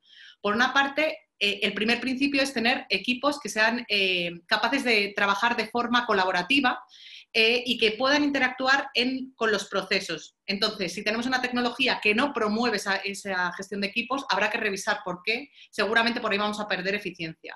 Luego, lo que os decía de para qué tener una inteligencia artificial si no somos capaces de tener un software que al final nos haga volver a la, o sea, trabajar aunque sea en el año 2000, yo lo dije hace poco a un cliente, ¿no? Si es que tenemos que volver a, aprender a trabajar juntos, ¿no? Eh, aquí están apareciendo nuevas eh, técnicas o nuevas áreas como el contract management para utilizar la parte de gestión del conocimiento de una forma global. La última, eh, el tercer punto sería la colaboración con el cliente, el co-crear con el cliente los servicios. Esto si no se hace de una forma ágil. recientemente un, también un despacho me preguntaba, ¿no? Eh, que quería implementar el Agile y que quería hacer una sesión con un cliente. Le dije, para, has tardado dos años en sacar una web. Si tú implicas al cliente en hacer algo diferente y te comprometes a que lo vas a implementar de una forma ágil, olvídate porque vas a quedar mal con el cliente, ¿no? Entonces partimos de la cultura. Y por último, el Agile está pensado, porque nació con el software y con la tecnología, para responder a entornos variables. Eh, Mark lo decía hace poco en un artículo y coincidíamos los dos, estamos en un entorno, como denominamos buca, volátil, más que nunca. ¿no? Entonces, si ahora mismo no somos conscientes de que tenemos que responder con agilidad y utilizar herramientas como el Design Thinking o el Legal Project Management para trabajar de manera diferente, el cliente lo está requiriendo y los nuevos modelos de negocio también. Excelente, Sara. Definitivamente has mencionado algo muy importante, que es reinventarse, tener esa capacidad de, ver por dónde va o dónde debemos ir, ¿no? Y las modalidades ágiles, los equipos colaborativos harán que nuestros procesos sean mucho más eficientes. Listo, para cerrar ya el bloque 2, los dejo con Mark y luego resolvemos las preguntas. Perfecto, muchísimas gracias Sandra y también aprovecho, ah, dado la pregunta que ha hecho Johan, que creo que voy a contestar a la pregunta que hacía sobre, sobre dónde posicionarse. ¿no? Eh, creo que cada vez hay más conciencia sobre el hecho de tener una hoja de ruta clara. Para ello, pues eh, obviamente no hay una respuesta única de dónde debo posicionarme ahora, cuál debe ser mi estrategia, porque todo va a depender de la, de la esencia de una firma, de qué capital humano cuente, qué posicionamiento histórico cuente la firma y, del background, etc. Entonces, sí que es cierto que eh, ese nivel de conciencia cada vez es más fuerte y para ello también es importante hacer esa reflexión y ese diagnóstico eh, interno de en qué mercados soy fuertes y, en qué mercados me quiero posicionar. Es decir, esa parte de reflexión estratégica inicial es básica eh, ahora más que nunca. Eh, y por supuesto, luego, una vez ya tenemos esa parte de, reflexión estratégica, pues llevar a cabo la implementación y la ejecución de esa, planificación. Eso como, primer punto. Eh, y especialmente también pensando mucho en el, público objetivo al cual nos podemos dirigir. Pensemos que no es viable que una firma esté posicionada a día, a día uno de, a nivel pues, de eh, creación de productos a nivel de mala praxis bancaria, un, target ciudadano y el día de mañana se posiciona el target empresa. Es decir, tenemos que ser muy, muy, muy coherentes con, con, esa parte de definición de nuestro público objetivo. Eh, otro punto también que creo que es sumamente importante es, y cada vez más, sin duda, la especialización sectorial.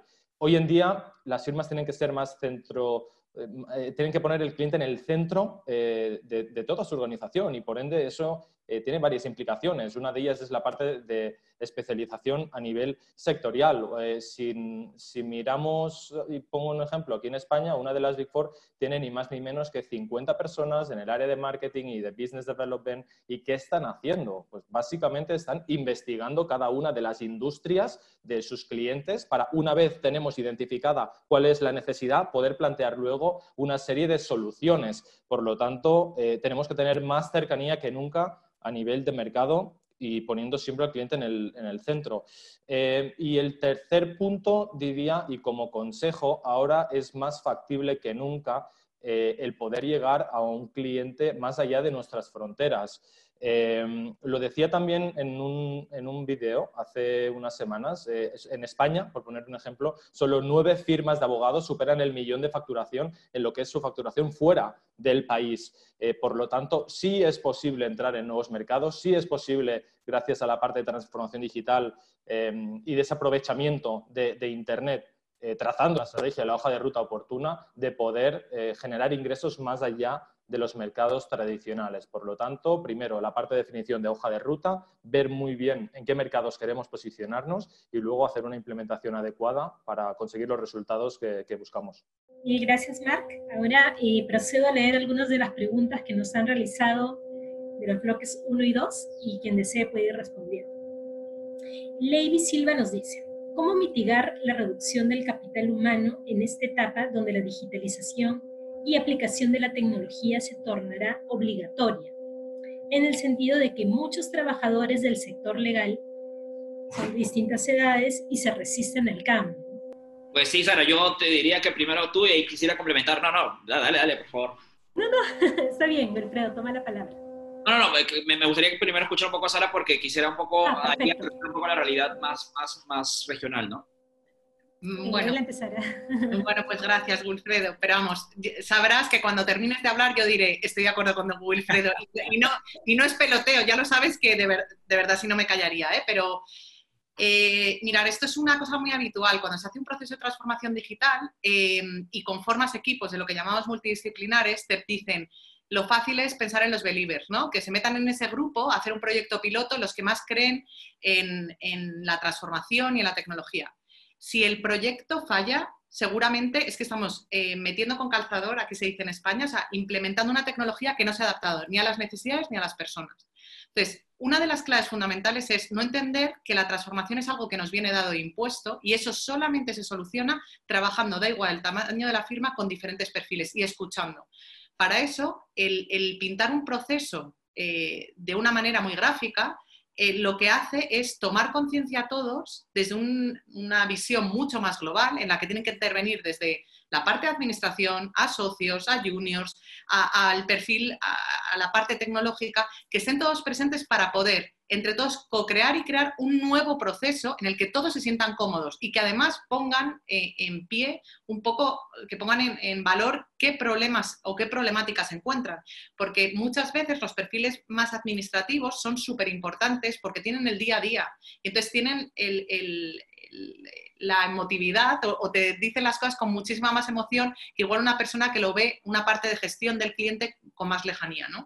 Entonces, mi, mi conclusión es que si tú metes en un grupo de trabajo o, implementas una tecnología sin contar con el equipo, estás equivocándote. Porque volvemos a decir, el proceso lo puedo pintar yo como consultora, dejar tu manual de procesos precioso y que se quede en una estantería. Eso no sirve de nada. De hecho, huyo de ese modelo, eh, que es muy habitual, ¿no? Eh, esto no sirve. Si tú no haces que entre todos, ni yo como consultora tengo la, la posesión de la verdad absoluta sobre el proceso ideal, porque esto es algo que se crea conjuntamente con el equipo, o vamos mal. Entonces, a mí me encanta ver cómo en los proyectos se incorpora gente que igual hay diferencias generacionales, que ojo que no siempre el que es eh, los millennials son los más pro tecnología. Se supone que han nacido con un móvil y muchas veces eh, no saben utilizar, por ejemplo, un Excel y hacer una tabla combinada. O sea, no hablamos de inteligencia artificial, hablamos de cosas básicas. Entonces, si tú haces que esos perfiles estén dentro y creen conjuntamente, no te vas a encontrar el problema cuando ya se lo des dado, es que han participado en esa creación. Eh, y ya no es un tema de edad, es un tema de entender los diferentes clientes internos que tenemos y generar procesos que generen eficiencia y calidad. Bueno, es un poco desde la práctica lo que me podría parecer interesante, que Wilfredo ahora seguro que mejora todavía, o sea que... Pues no, mira, muy de acuerdo. A ver, yo veo dos escenarios. Hay un primer escenario, como bien comenta Sara, de que eh, cuando hacemos un proceso, un plan de transformación digital de una organización, debemos tomar en cuenta los perfiles que tenemos en la organización para poderlos involucrar, porque la persona mayor puede tener, poner, digamos que, que el adulto o la persona que no nació con la tecnología tiene ciertas competencias que al momento de desarrollarlo en equipo son de mucho valor, más allá de conocer en sí el funcionamiento de la tecnología. Entonces, eh, debemos entender que no todos deben tener el mismo rol en la transformación digital. Hay algunos que son más eh, de dirección, hay algunos que son más de visión, hay algunos que son más de equilibrio. Entonces, debemos entender que el proceso adecuado de transformación digital debe tomar en cuenta, como dijo bien dijo Sara, es básicamente eso, es equipo y, este, y proyecto. O sea, debería se debería transformar así las organizaciones. Sin embargo, hay un tema que también es muy importante y yo siempre digo, la responsabilidad no siempre es de la firma, la responsabilidad también viene por parte del equipo. ¿A qué me refiero? Los abogados deben entender que la resistencia al cambio no debe ser un tema que sea parte de su perfil. O sea, y ahí también hay una responsabilidad de los profesionales ahora en entender que la resistencia al cambio no puede ser parte de tus no competencias. O sea, tú tienes que tener la versatilidad para hacerlo. Entonces, hay una doble responsabilidad. Si bien es cierto, la organización puede plantear con una estructura, como bien plantea Sara, hagamos el proyecto tomando en cuenta los perfiles y las competencias del equipo que tenemos en este momento, pero también hay una responsabilidad que yo sí invito a los abogados a siempre entender que el perfil del abogado no puede tener la resistencia al cambio como parte de su ADN. Entonces yo diría ahí, eh, descartemos ambas opciones, o sea, descartemos ambos escenarios, va a haber un punto determinado donde sí, efectivamente, lamentablemente, las personas que no nos suman o que a pesar de darle la oportunidad no están contribuyendo, pues eh, la, firma debe transformarse y transformarse a veces involucra hacer cambios y hacer cambios, lamentablemente en algunos casos, también involucra cambio de personal y eso es un tema innegable. el, que, el que no, no viabilice o no dinamice el cambio en una organización y ya habiendo dado la oportunidad y habiendo dado la capacitación, habiendo dado todas las herramientas, pues, diría que es inevitable la salida de, de, la reducción de cierto personal al respecto, pasando como escenarios. Digamos, sería mi, mi recomendación al respecto. Excelente. Tenemos otra, otra pregunta de Luis Lazo. Nos dice, ¿cuál es el futuro de las firmas boutique en esta nueva normalidad? ¿Deberán ampliar sus servicios o están condenadas a ser absorbidas? ¿Quién se anima a responder esa pregunta? Bueno, pues si me permitís, aquí lo que diría es, eh, para la especialización eh, siempre va a haber hueco. Es decir, obviamente hay, mercados, tendencias y, hay una variabilidad pues, muy, muy, muy grande. ¿no? Eh, sin embargo, bajo mi punto de vista, eh, en la evolución de las firmas en los próximos años, quienes peor lo van a pasar, digamos, son las firmas medianas. Eh, las grandes firmas sí que es cierto que están haciendo un ajuste en sus, en sus, en sus estructuras, pero sin, sin ir más lejos, las firmas que tengan una alta especialización eh, y aporten un alto valor agregado van a seguir siendo contratadas. Y muchas veces hablamos con, con eh, General Counsel de compañías o con los directores de asesoría jurídica y lo que nos vienen a contar es, oye, lo que busco es alguien que sepa muchísimo de algo que me aporte un valor agregado eh, que mi gente, mis abogados in-house no me están aportando y por lo tanto ese alto conocimiento va a seguir siendo demandado. Germán, me parece que Solamente para agregar, yo he pasado una, una firma full service ¿no? Hace cuatro, cinco, seis, meses. De una firma full service a una firma boutique. Y creo que, mm, que por lo menos en, en, la especialización que tenemos en laboral, tenemos una especialización laboral y tenemos una especialización en tributario, que son dos áreas que van, como lo han señalado correctamente, van a ser muy requeridas.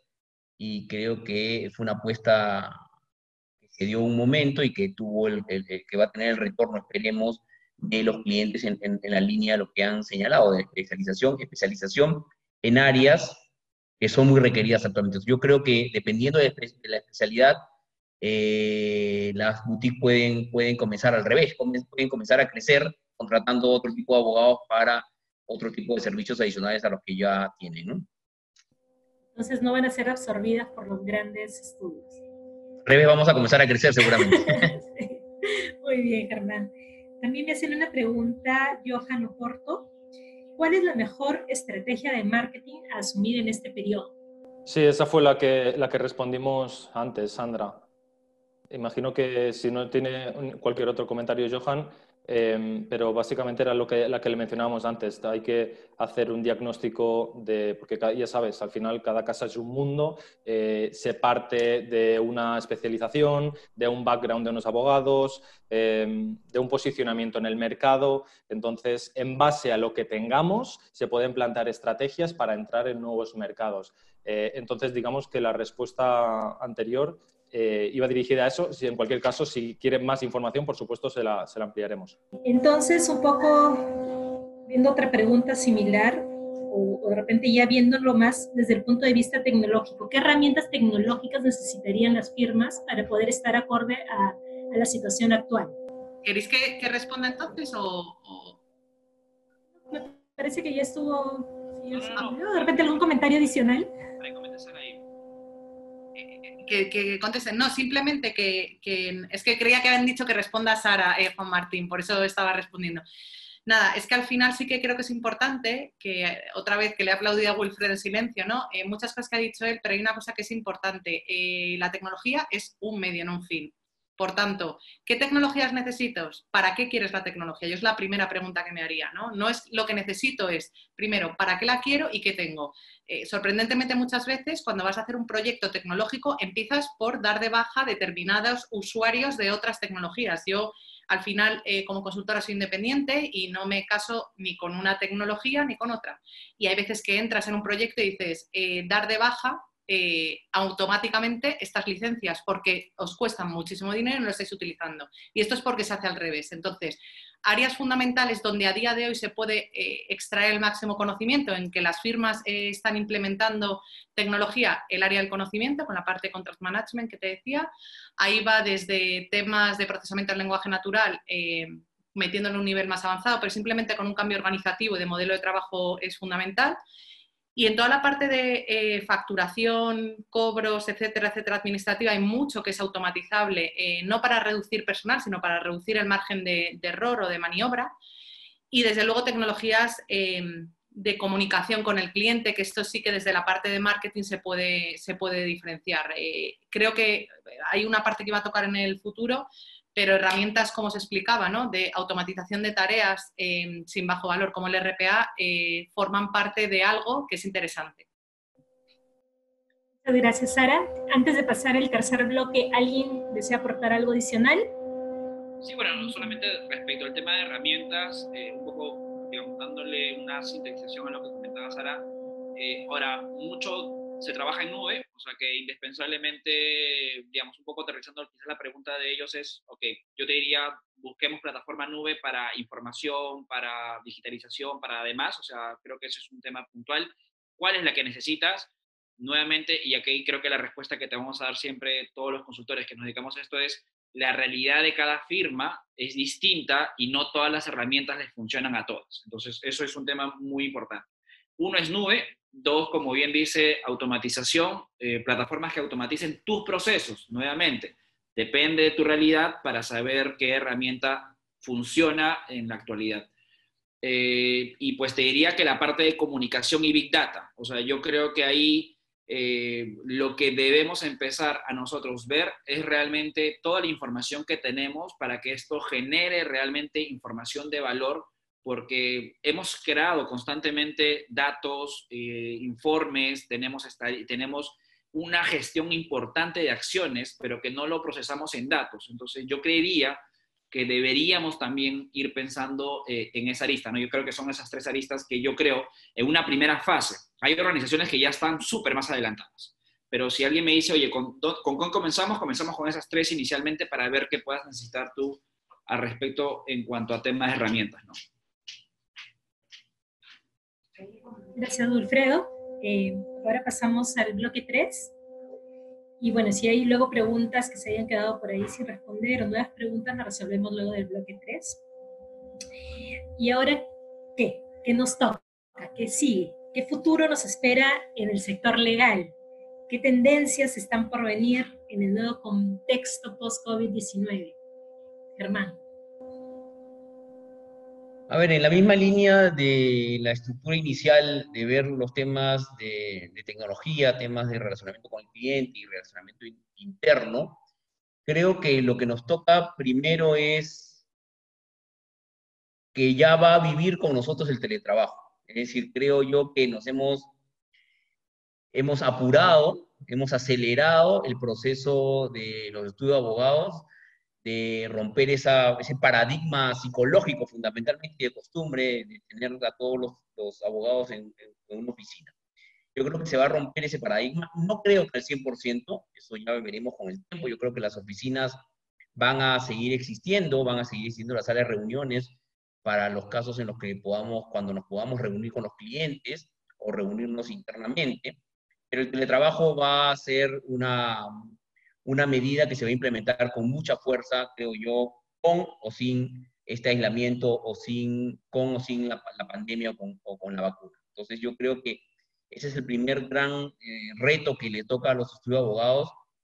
estamos viendo en el mío, eh, cómo vamos a eh, trabajar de manera mucho más flexible. Veía alguna pregunta por ahí, hablaba de flexibilidad. Una flexibilidad va a ser esa, ¿no? La posibilidad de realizar un trabajo que muchos nos damos cuenta, como, como, como lo han señalado, que a veces se trabaja más porque, porque hay una interacción acá de, de cosas de la casa, del almuerzo, y ya no hay esos cortes que habían antes, ¿no? Entonces, ese es un primer tema.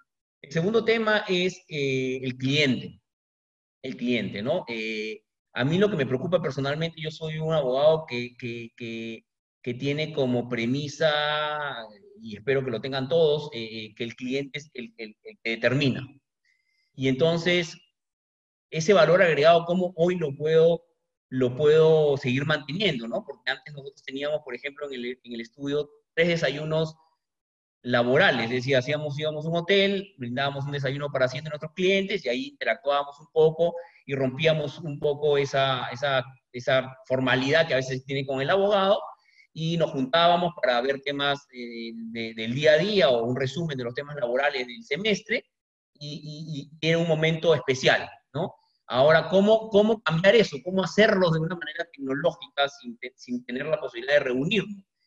Nosotros cada tres meses o cada seis meses, dependiendo del tiempo que, tuviéramos, realizábamos comités con los clientes. Es decir, nos juntábamos con las áreas de recursos humanos con los clientes y les dábamos lo que venía en, en, la legislación laboral, lo que el Congreso estaba trabajando, lo que la legislación había, se había emitido, promulgado en los últimos meses, qué teníamos pendientes, un estado de su proceso judicial, es decir, una reunión cada seis meses del de status quo de la, de la, la, de la asesoría laboral. Hoy tenemos que implementarla de alguna manera tecnológica. Entonces, el trato al cliente y cómo vamos a brindar ese valor agregado, ese segundo tema. Y vinculado a ello, el tema de honorarios, ¿no? Se, se viene discutiendo hace muchísimo tiempo que el tema de honorarios por hora ya es un tema que debería dejarse en el pasado, ¿no? Eh, veamos cómo, cómo, cómo se va, cómo evolucionando ese aspecto. Y el tercer aspecto que me parece también relevante es el aspecto interno, ¿no?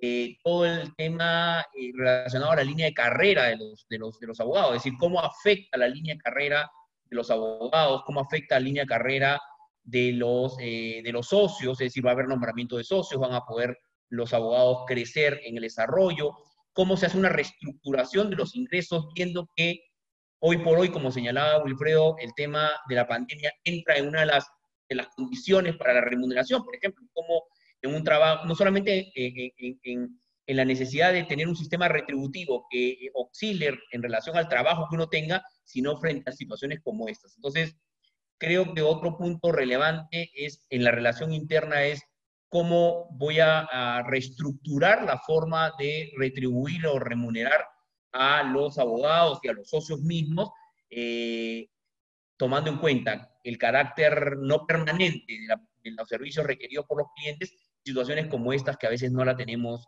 no la tenemos mapeadas. Creo que son las tres, los tres escenarios que, hay, hay y tenemos todos que trabajar a futuro. Excelente, Germán, muchas gracias. A continuación nos dejo con Wilfredo. Bueno, de, de, cara al futuro, yo soy muy de la línea de difícilmente lanzar un futuro en un largo plazo de 5 o 10 años, creo que ahí tenemos a ya gurús que nos han dicho qué es lo que va a venir. Eh, pero sí me gustaría aterrizar quizás en siete cosas que veo que va a pasar en el corto, mediano, y te diría que ahí me quedaría. O sea, que, van, a, van a realizarse. A nivel del management, yo creo que el rol del gerente general va a tener que entenderse como un líder a nivel de negocio tomamos en cuenta que muchos de los estudios de abogados tienen un gerente general que no tiene ese rol protagónico porque suele ser, sigue siendo los socios quienes toman el liderazgo de la gestión del negocio. Entonces, si tenemos un gerente general, la visión del gerente general debe ser la visión de aquel que lleve la ruta por donde deben llevar la firma. Un caso muy emblemático que aquí en Perú pasó fue la incorporación del CEO de eh, la pastelería San Antonio, como el gerente general el modelo de negocio, y eso debería ser la labor del gerente general. Ahora, si un socio asume el rol del gerente general, debe entenderse que el rol del gerente general debe ser a tiempo completo. Y es ahí uno de los primeros problemas que yo veo que van a tener que cambiarse. El, el gerente general no puede ser una actividad compartida en el sentido de me tengo que dedicar 80, 90% o 70% a mis clientes y atender el día a día y 30% ver la gestión de la firma. Creo yo, mi visión inicialmente, que el futuro es que el rol del gerente general va a cambiar, va a ser un rol de tiempo completo, va a tener que tener un mayor protagonismo y sobre todo liderazgo al respecto de las decisiones de negocio. El otro punto que está relacionado con la parte de gestión es el, potenciamiento de las estructuras administrativas como soporte para la, operatividad. Creo que Germán lo comentó en su momento. Creo que muchas firmas se han dado cuenta realmente recién, algo que ya se venía dando, de la importancia de la estructura administrativa. Cuando uno analiza un poco la historia de las firmas, cómo han ido creciendo, se dan cuenta que las firmas que han estado hoy en el top 5, top 10, son firmas que su equipo administrativo han seguido creciendo.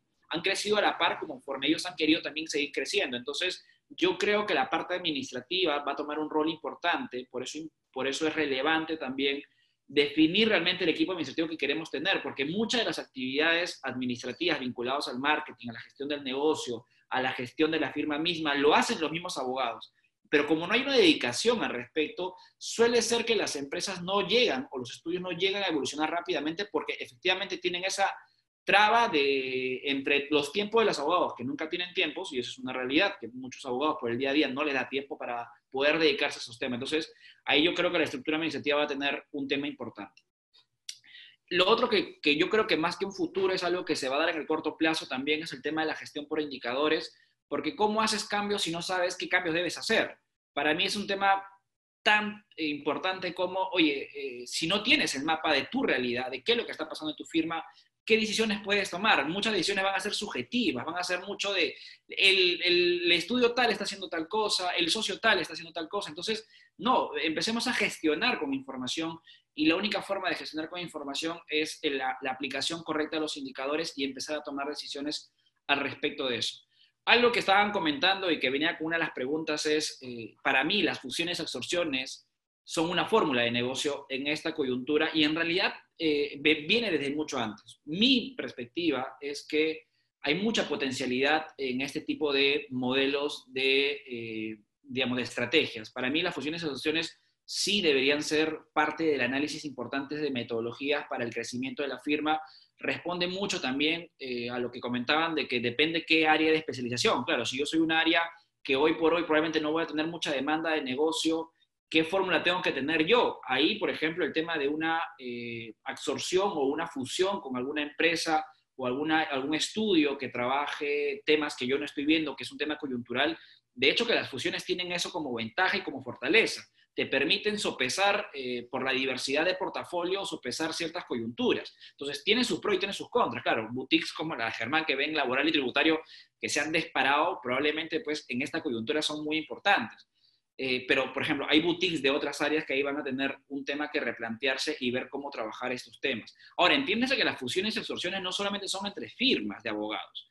Es un tema que yo quiero ahí ampliar de que ya los modelos colaborativos con otras áreas de especialización como contabilidad, administración, riesgo de negocio y demás, o sea, existe, o sea, no somos, no estamos inventando algo que ya no existe en el mercado que sigue funcionando. Las Big Four funcionan bajo una metodología más integral de servicios que hoy están potenciando sus áreas legales, pero básicamente si han tenido un crecimiento es porque han tenido un portafolio de servicios muy diversificados, no enfocados solamente en el tema legal.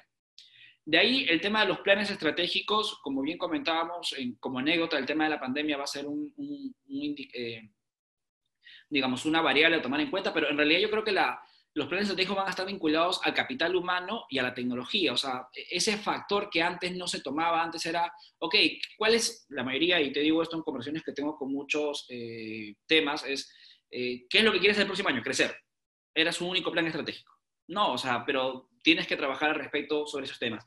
Y un último tema que sí quiero mencionar es el nuevo perfil del abogado. Para mí es técnicamente bueno, con habilidades blandas, pero hoy sobre todo con una vinculación muy directa a la generación de negocios. Yo creo que los, los abogados no socios y su vinculación con la generación de negocios hoy se está dando con mucha mayor fuerza. Ayer tuve una conversación con un abogado que preocupadísimo me dijo, Wilfredo, por favor, eh, ¿cómo puedo hacer? Porque me han mandado a vender, a captar clientes y no sé cómo hacerlo. Entonces yo ahí recomendaría al respecto esos puntos. Eso es más que todo una visión de lo que se viene en el corto plazo, sobre todo en cuanto a la gestión de firma.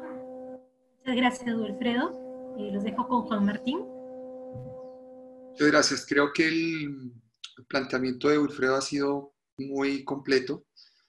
Eh, enfatizaría simplemente en que a futuro veo mucho más activo el tema de los cambios a nivel de la estructura de las firmas. Es decir, hay nuevos modelos. Eh, se habla mucho de las New Law, de las eh, ALSP, las prestadoras alternativas de servicios eh, legales. Eh, hay nuevos esquemas en cuanto no solamente a la, a la estructura eh, de los socios y la forma en la que se organizan las áreas de práctica, sino también eh, alternativas mucho más flexibles para el tema de facturación y el cobro de los honorarios de los abogados. Yo creo que ese va a ser uno de los puntos centrales, además del tema de especialización que mencionaba Mark y con el cual coincido plenamente. Es decir, ya veíamos eh, una tendencia de alta especialización en, las, en, la, en, la, prestación de los servicios jurídicos, tanto en España como en América Latina y en general en el mundo. Eh, la aparición de las firmas boutique así lo confirma, el boom de las firmas boutique, pero yo siento que ese proceso eh, se va a mantener y se va a profundizar incluso eh, habiendo estructuras de New Love al interior de firmas Big Four. yo creo que ese va a ser un escenario muy interesante como decía también Wilfredo, para activar un rol muy activo de los líderes de las organizaciones, de las firmas, todo lo que tenga que ver con la generación de negocio. En cuanto al caso colombiano, diría a futuro que todo sigue siendo muy incierto. Nosotros no sabemos cuánto tiempo va a durar eh, este confinamiento y la incertidumbre eh, eh, por los temas de salud, por los temas económicos, necesariamente se traduce en una gran incertidumbre jurídica, en una gran inseguridad jurídica por ejemplo, en temas como el funcionamiento del aparato judicial, que es clave para la normalización de la industria legal eh, de cualquier país. Por otro lado, también veo una tendencia preocupante eh, en el corto y mediano plazo que va a tener, yo creo que va a haber una disparada en cuanto a litigiosidad eh, pública y privada, porque se percibe ya hoy una tensión jurídica muy grande entre las normas de excepción que ha venido expidiendo el gobierno nacional y las normas, eh, digamos, a nivel local que expiden las municipalidades, las ciudades y las entidades territoriales. Por un lado, un gobierno que quiere acelerar eh, el tema de la recuperación económica y que nos ha planteado un escenario de prácticamente de apertura total, mientras que los alcaldes y las entidades territoriales están muy preocupadas por controlar de verdad el problema epidemiológico, evitar más contagios y evitar por ende más muertes. Ahí las firmas de abogados van a tener un gran protagonismo en la solución de estas controversias y en la nada fácil tarea de interpretar toda esta hiperproducción de normas en diferentes sectores económicos y en diferentes industrias. Cuanto a las áreas de práctica que tendrán mayor demanda eh, por la tendencia que vemos, yo veo mucha actividad para las áreas de litigios que hoy están, digamos, eh, con una actividad baja, media, eh, especialmente cuando se reactive esta, completamente la rama judicial. Va a haber un alto número de disputas, eh, tanto en derecho público como privado, y ya aquí en Colombia, por lo menos, ya se están tomando medidas para evitar una alta cantidad de demandas contra el Estado por diferentes razones, que van desde la fuerza mayor, teoría de la imprevisión, etcétera, etcétera, eh, las afectaciones que han tenido eh, importantes industrias del país han puesto a circular ya toda una serie de posiciones doctrinales al respecto sobre lo que vendría en temas de, de, demandas contra la nación. Y lógicamente también hay un escenario de mucha actividad para las firmas que tiene que ver con todo el tema tributario, el tema corporativo, eh, habrá movimientos importantes a nivel de fusiones. Eh, también en el campo del comercio exterior, sin duda, hoy en Colombia justamente se lanzó un plan de rescate comercial liderado por la Vicepresidencia de la República. Eh, también habrá actividad muy importante en el tema de e-commerce, en todo lo que es bioeconomía, energías sostenibles y en agroindustria. Eh, creo que para concluir que las firmas van a seguir en un proceso de asentamiento, como el que han venido trayendo en estos últimos dos meses, que van a seguir implementando o acelerando todo ese proceso de reconversión tecnológica que es muy importante y sobre todo haciendo grandes esfuerzos en los cambios eh, de mentalidad y de cultura al interior de las, de las estructuras porque siento que ahí está el principal cuello de botella. No es en aceptar que ya la tecnología es una realidad, debemos incorporarla, no es en aceptar que debemos ser abogados digitales, sino en cómo nos transformamos realmente de mente y, en la forma de trabajar en el día a día en esos abogados digitales. Eh, entonces, pues el tema de la virtualidad necesariamente va a seguir muy presente, eh, si bien, eh, como anotaba Germán va a haber eh, ciertos espacios y ciertos momentos para que las reuniones tan presenciales también empiecen a tener lugar.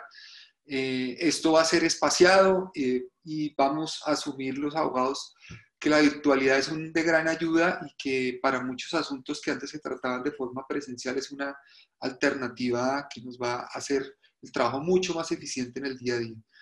Entonces, diría eso para concluir. Es un escenario en el que veo venir eh, el tema tecnológico con mucha fuerza, pero veo también venir el asentamiento de este proceso de reconversión al interior de las estructuras de las firmas y una alta litigiosidad tanto en lo público como en lo privado. Muchísimas gracias, Juan Martín. Eh, si alguien desea hacer alguna pregunta en el chat, también puede hacerla y ya la resolveremos al finalizar el bloque 3. Les dejo ahora con Sara es muy difícil ser la cuarta de gente tan eh, potente a nivel profesional, porque hay muchas cosas eh, que tenía apuntadas y las he ido tachando aquí al lado. Eh, y además me alegra pensar que nos separan muchos kilómetros, pero que al final hay muchas cosas que son muy iguales y que al final todos somos personas, ¿no? que creo que es lo que nos une, ¿no? y los problemas que tenemos y las soluciones, que, que eso no entiende de kilómetros precisamente con esta reflexión eh, se está hablando últimamente que toda esta temporada y toda esta transformación digital que venía dando eh, hasta ahora y toda esta incertidumbre que nos está produciendo esta época, creo que es eh, la era de lo que se está hablando ya del human centric, o sea, el poner a la persona en el centro. Y esa poner a la persona en el centro está llevando a iniciativas desde el punto de vista jurídico, por ejemplo, en la Unión Europea se está desarrollando lo que se denomina el libro blanco de inteligencia artificial, donde he tenido el eh, poner, he tenido el, honor de, poner un, mi granito de arena haciendo diferentes valoraciones de cómo entrenar a la inteligencia artificial.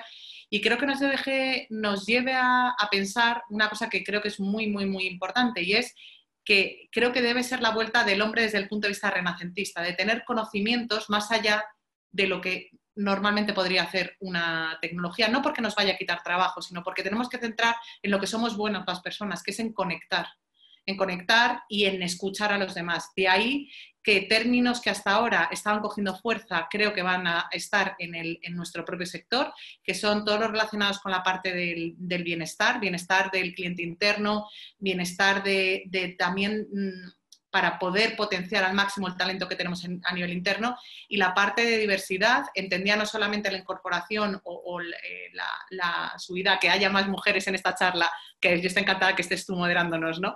No, pero no solamente la diversidad, sino una cosa que ha apuntado, eh, no sé si ha sido Wilfredo, Juan Martín, Germán, porque es que todos aportaban cosas eh, que me, me sentían útiles, ¿no? hay una cosa que es, que es interesante y es una brecha que yo he encontrado hasta hace poco en los perfiles cuando hablo de diversidad en los perfiles de preparación. ¿no? Eh, comentabas la necesidad de entender el gerente general con, un rol mucho más activo yo me sigo sorprendiendo, como entras en firmas, eh, hay la denominación, las palabras construyen realidades. Y cuando tú encuentras una firma que todavía se, eh, hay diferencias entre el perfil, los profesionales y los no profesionales, y se refieren a no profesionales aquellos que no son abogados, y que están aportando valor a la firma es el gran error. Entonces, si queremos ser competitivos, si queremos incorporarnos a un mercado que al final es cada vez más tecnológico, pasa porque en los consejos de administración, aquí hay varias firmas, sobre todo las Big Four, que están dando entrada voz y voto a persona que forma parte de la gestión de la firma, que manejan presupuestos y que están al cargo de esa transformación.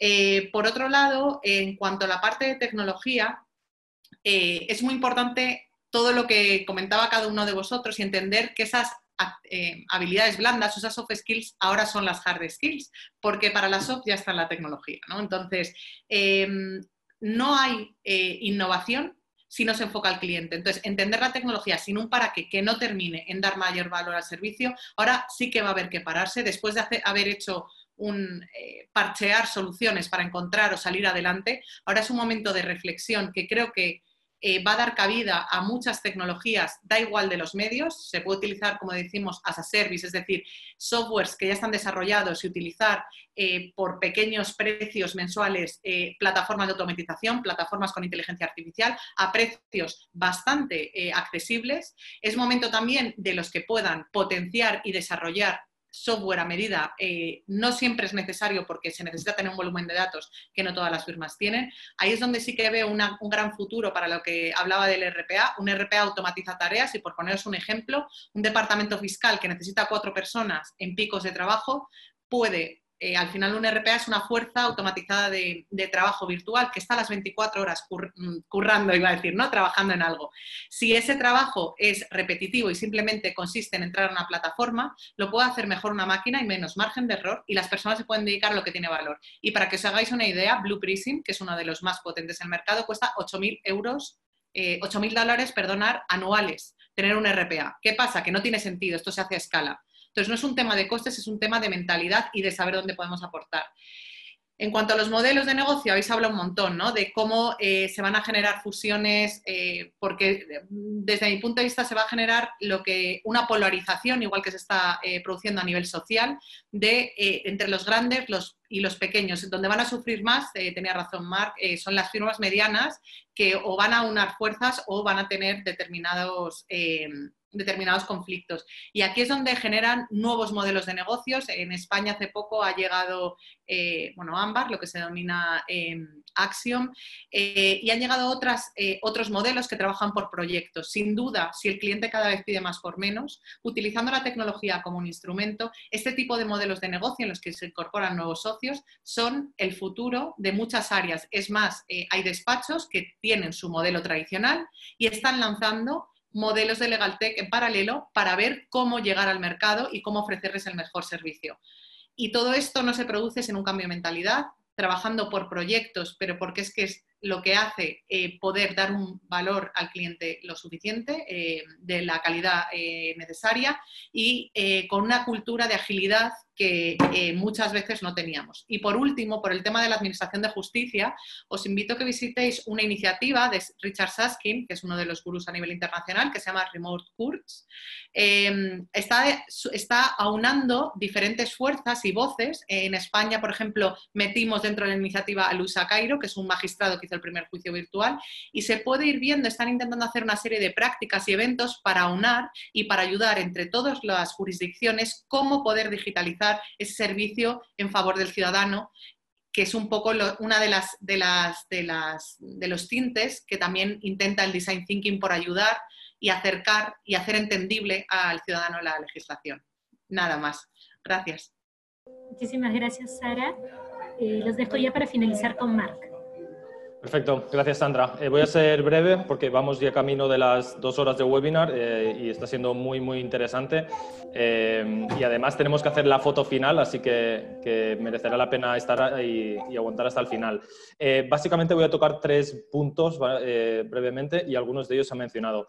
uno de ellos es el tema de la concentración de firmas. Estamos vivimos un momento en el cual concentrar esfuerzos, veremos fusiones, veremos integraciones, eh, llevamos cuatro años rompiendo récords de fusiones de firmas en lo que es a nivel global y en el primer trimestre del 2020, de este año, íbamos camino de superar y superamos el año anterior, el año 2019, eh, pero obviamente todas las conversaciones y las operaciones que estaban en vuelo se vieron paradas por, la pandemia. Eh, sin lugar a duda, las grandes firmas van a seguir fusionándose, especialmente para competir con la gran amenaza, que son eh, las Big Four.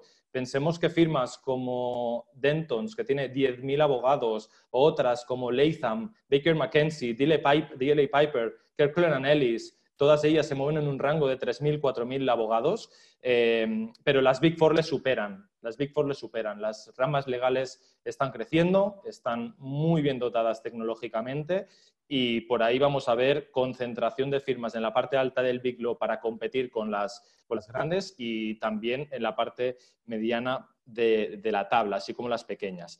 Eh, el segundo punto, que pese a la COVID-19, eh, por los datos que manejamos de de mercado en Jericho Associates, eh, las firmas van a seguir potenciando la parte internacional, la parte de los mercados, los nuevos mercados que mencionábamos antes. Y eso también va ligado con el tercer punto que, queríamos comentar y que también Juan Martín ha hablado de ello, de las ALSP, las Alternative Legal Service Providers, que al final estos nuevos proveedores de servicios jurídicos eh, sí entienden el, el cliente centrismo, sí tienen el cliente en el centro, sí entienden que ya no podemos facturar por horas, como decía Germán, pero sí por proyecto y van a tener apoyadas por tecnología un papel muy importante en el futuro.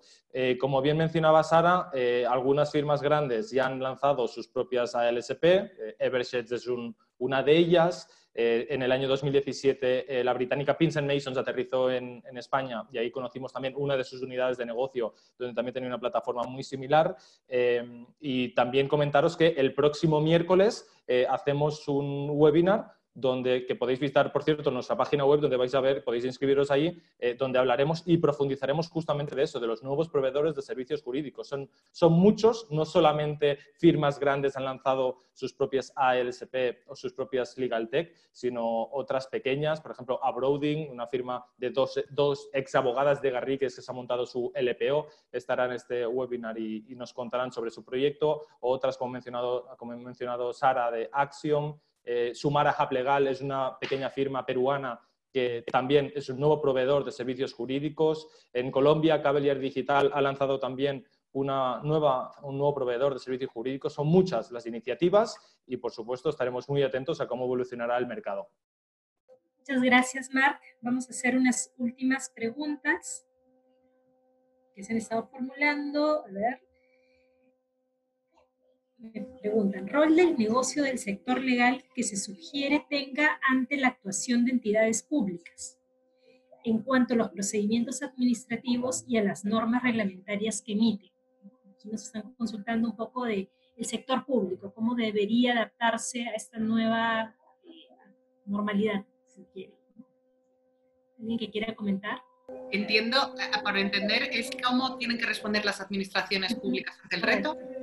Sí, que más o menos eso lo comentaste en... Claro, es que un poco está comentado, sí que creo, no sé cómo serán los casos, si podéis comentar en el resto de los países, aquí hay un problema y es que eh, utilizamos tecnologías independientes, depende del operador jurídico, ¿no? Entonces, por una parte están los abogados y los procuradores, que aquí en España eh, son... Em, profesiones liberales, aunque dependen, tienen un servicio al ciudadano y como tales son empresarios y ponen medios y tecnología para poder prestar el servicio, pero por otro lado está la Administración de Justicia. Eh, muchas veces eh, fue muy sonado, por lo menos en España, el caso del Exnet, una plataforma que se generó precisamente para, eh, para poder promover o para poder dar esta parte telemática de, de, avisos en los juicios. La verdad es que el comienzo fue muy negativo y para la gente que nos dedicamos a temas de tecnología fue muy frustrante porque, porque no funcionó, pero a día de hoy ya es una realidad que se utiliza. Creo, y esto es un poco lo que yo estoy haciendo yo tengo un sombrero de hippie, porque no, no es con ánimo de lucro, que se llama Legal Hackers, estamos por diferentes países del mundo y trabajamos tecnólogos y abogados por eh, acercar estos dos mundos. ¿no? En estos ciclos que son gratuitos que estamos realizando, estamos intentando, eh, vamos a sacar una encuesta que haremos pública y que le enviaré a Marc por si, por si en algún momento eh, quisiera haceros llegar, en la que vamos a aunar a todos los operadores jurídicos para ver qué problemas. Entonces creo que es necesario hablar, generar plataformas tecnológicas que hablen entre ellas y no duplicar procesos y sobre todo, por lo menos aquí en España, dotar, em, dotar de medios económicos, una dotación de medios económicos importante, igual que apuntaba la inversión que hay que hacer Juan Martín, porque sin medios hay mucha, eh, los, agentes pueden poner todo su, su máxima eh, interés, pero sin ello no podemos con nada. Muchas gracias, Sara. También nos preguntan sobre cuál es el futuro de los abogados independientes. Parece, Wilfredo, ¿vas a comentar?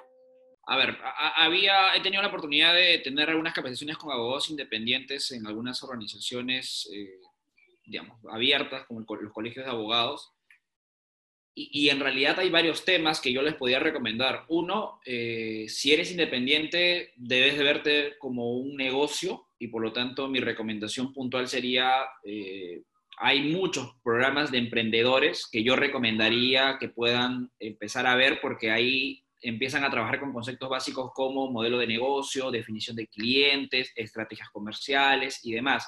Entonces, eh, ¿cuál debe ser el futuro de los abogados independientes? Pues principalmente eso, verse como unidades de negocio y por lo tanto verse como emprendedores y empezar a capacitarse y formarse. Por eso yo veo que muchos de los emprendimientos funcionan cuando ellos mismos buscan espacios y se identifican como pequeños empresarios y por lo tanto deben tomar habilidades y conocimientos que en la universidad, cuando uno estudia derecho, no nos forman. Entonces, mi recomendación, sobre todo para los abogados eh, independientes, vendría a ser eso, ¿no? Empezar a entrar a plataformas o foros de emprendedores para que con la experiencia que ya han ganado estos equipos o estos círculos, estas sociedades, también puedan aplicar esas buenas prácticas para que su negocio eh, pueda reinventarse, porque no existe una fórmula, y vuelvo a decir que hoy planteamos una fórmula, puede servirle a algunos, pero no le va a servir a todos. En realidad, eh, mi recomendación sería eso, ¿no? O sea, hay muchos espacios aquí en Perú y, en Colombia y en muchos países, el emprendimiento está siendo muy impulsado, me imagino que también en España. Entonces, eh, si es que hay programas de este tipo, uno encuentra por el mismo Ministerio de la Producción, eh, por el mismo Ministerio de Economía. O sea, existen muchos programas que yo recomendaría que los abogados independientes deban empezar a tomar contacto para poder formarse en competencias y conocimientos básicos para poder eh, reflotar o reinventarse a nivel de negocio. Gracias, Wilfredo. Creo que ya estamos, hemos pasado ya, exactos estamos, ¿no? Dos horas.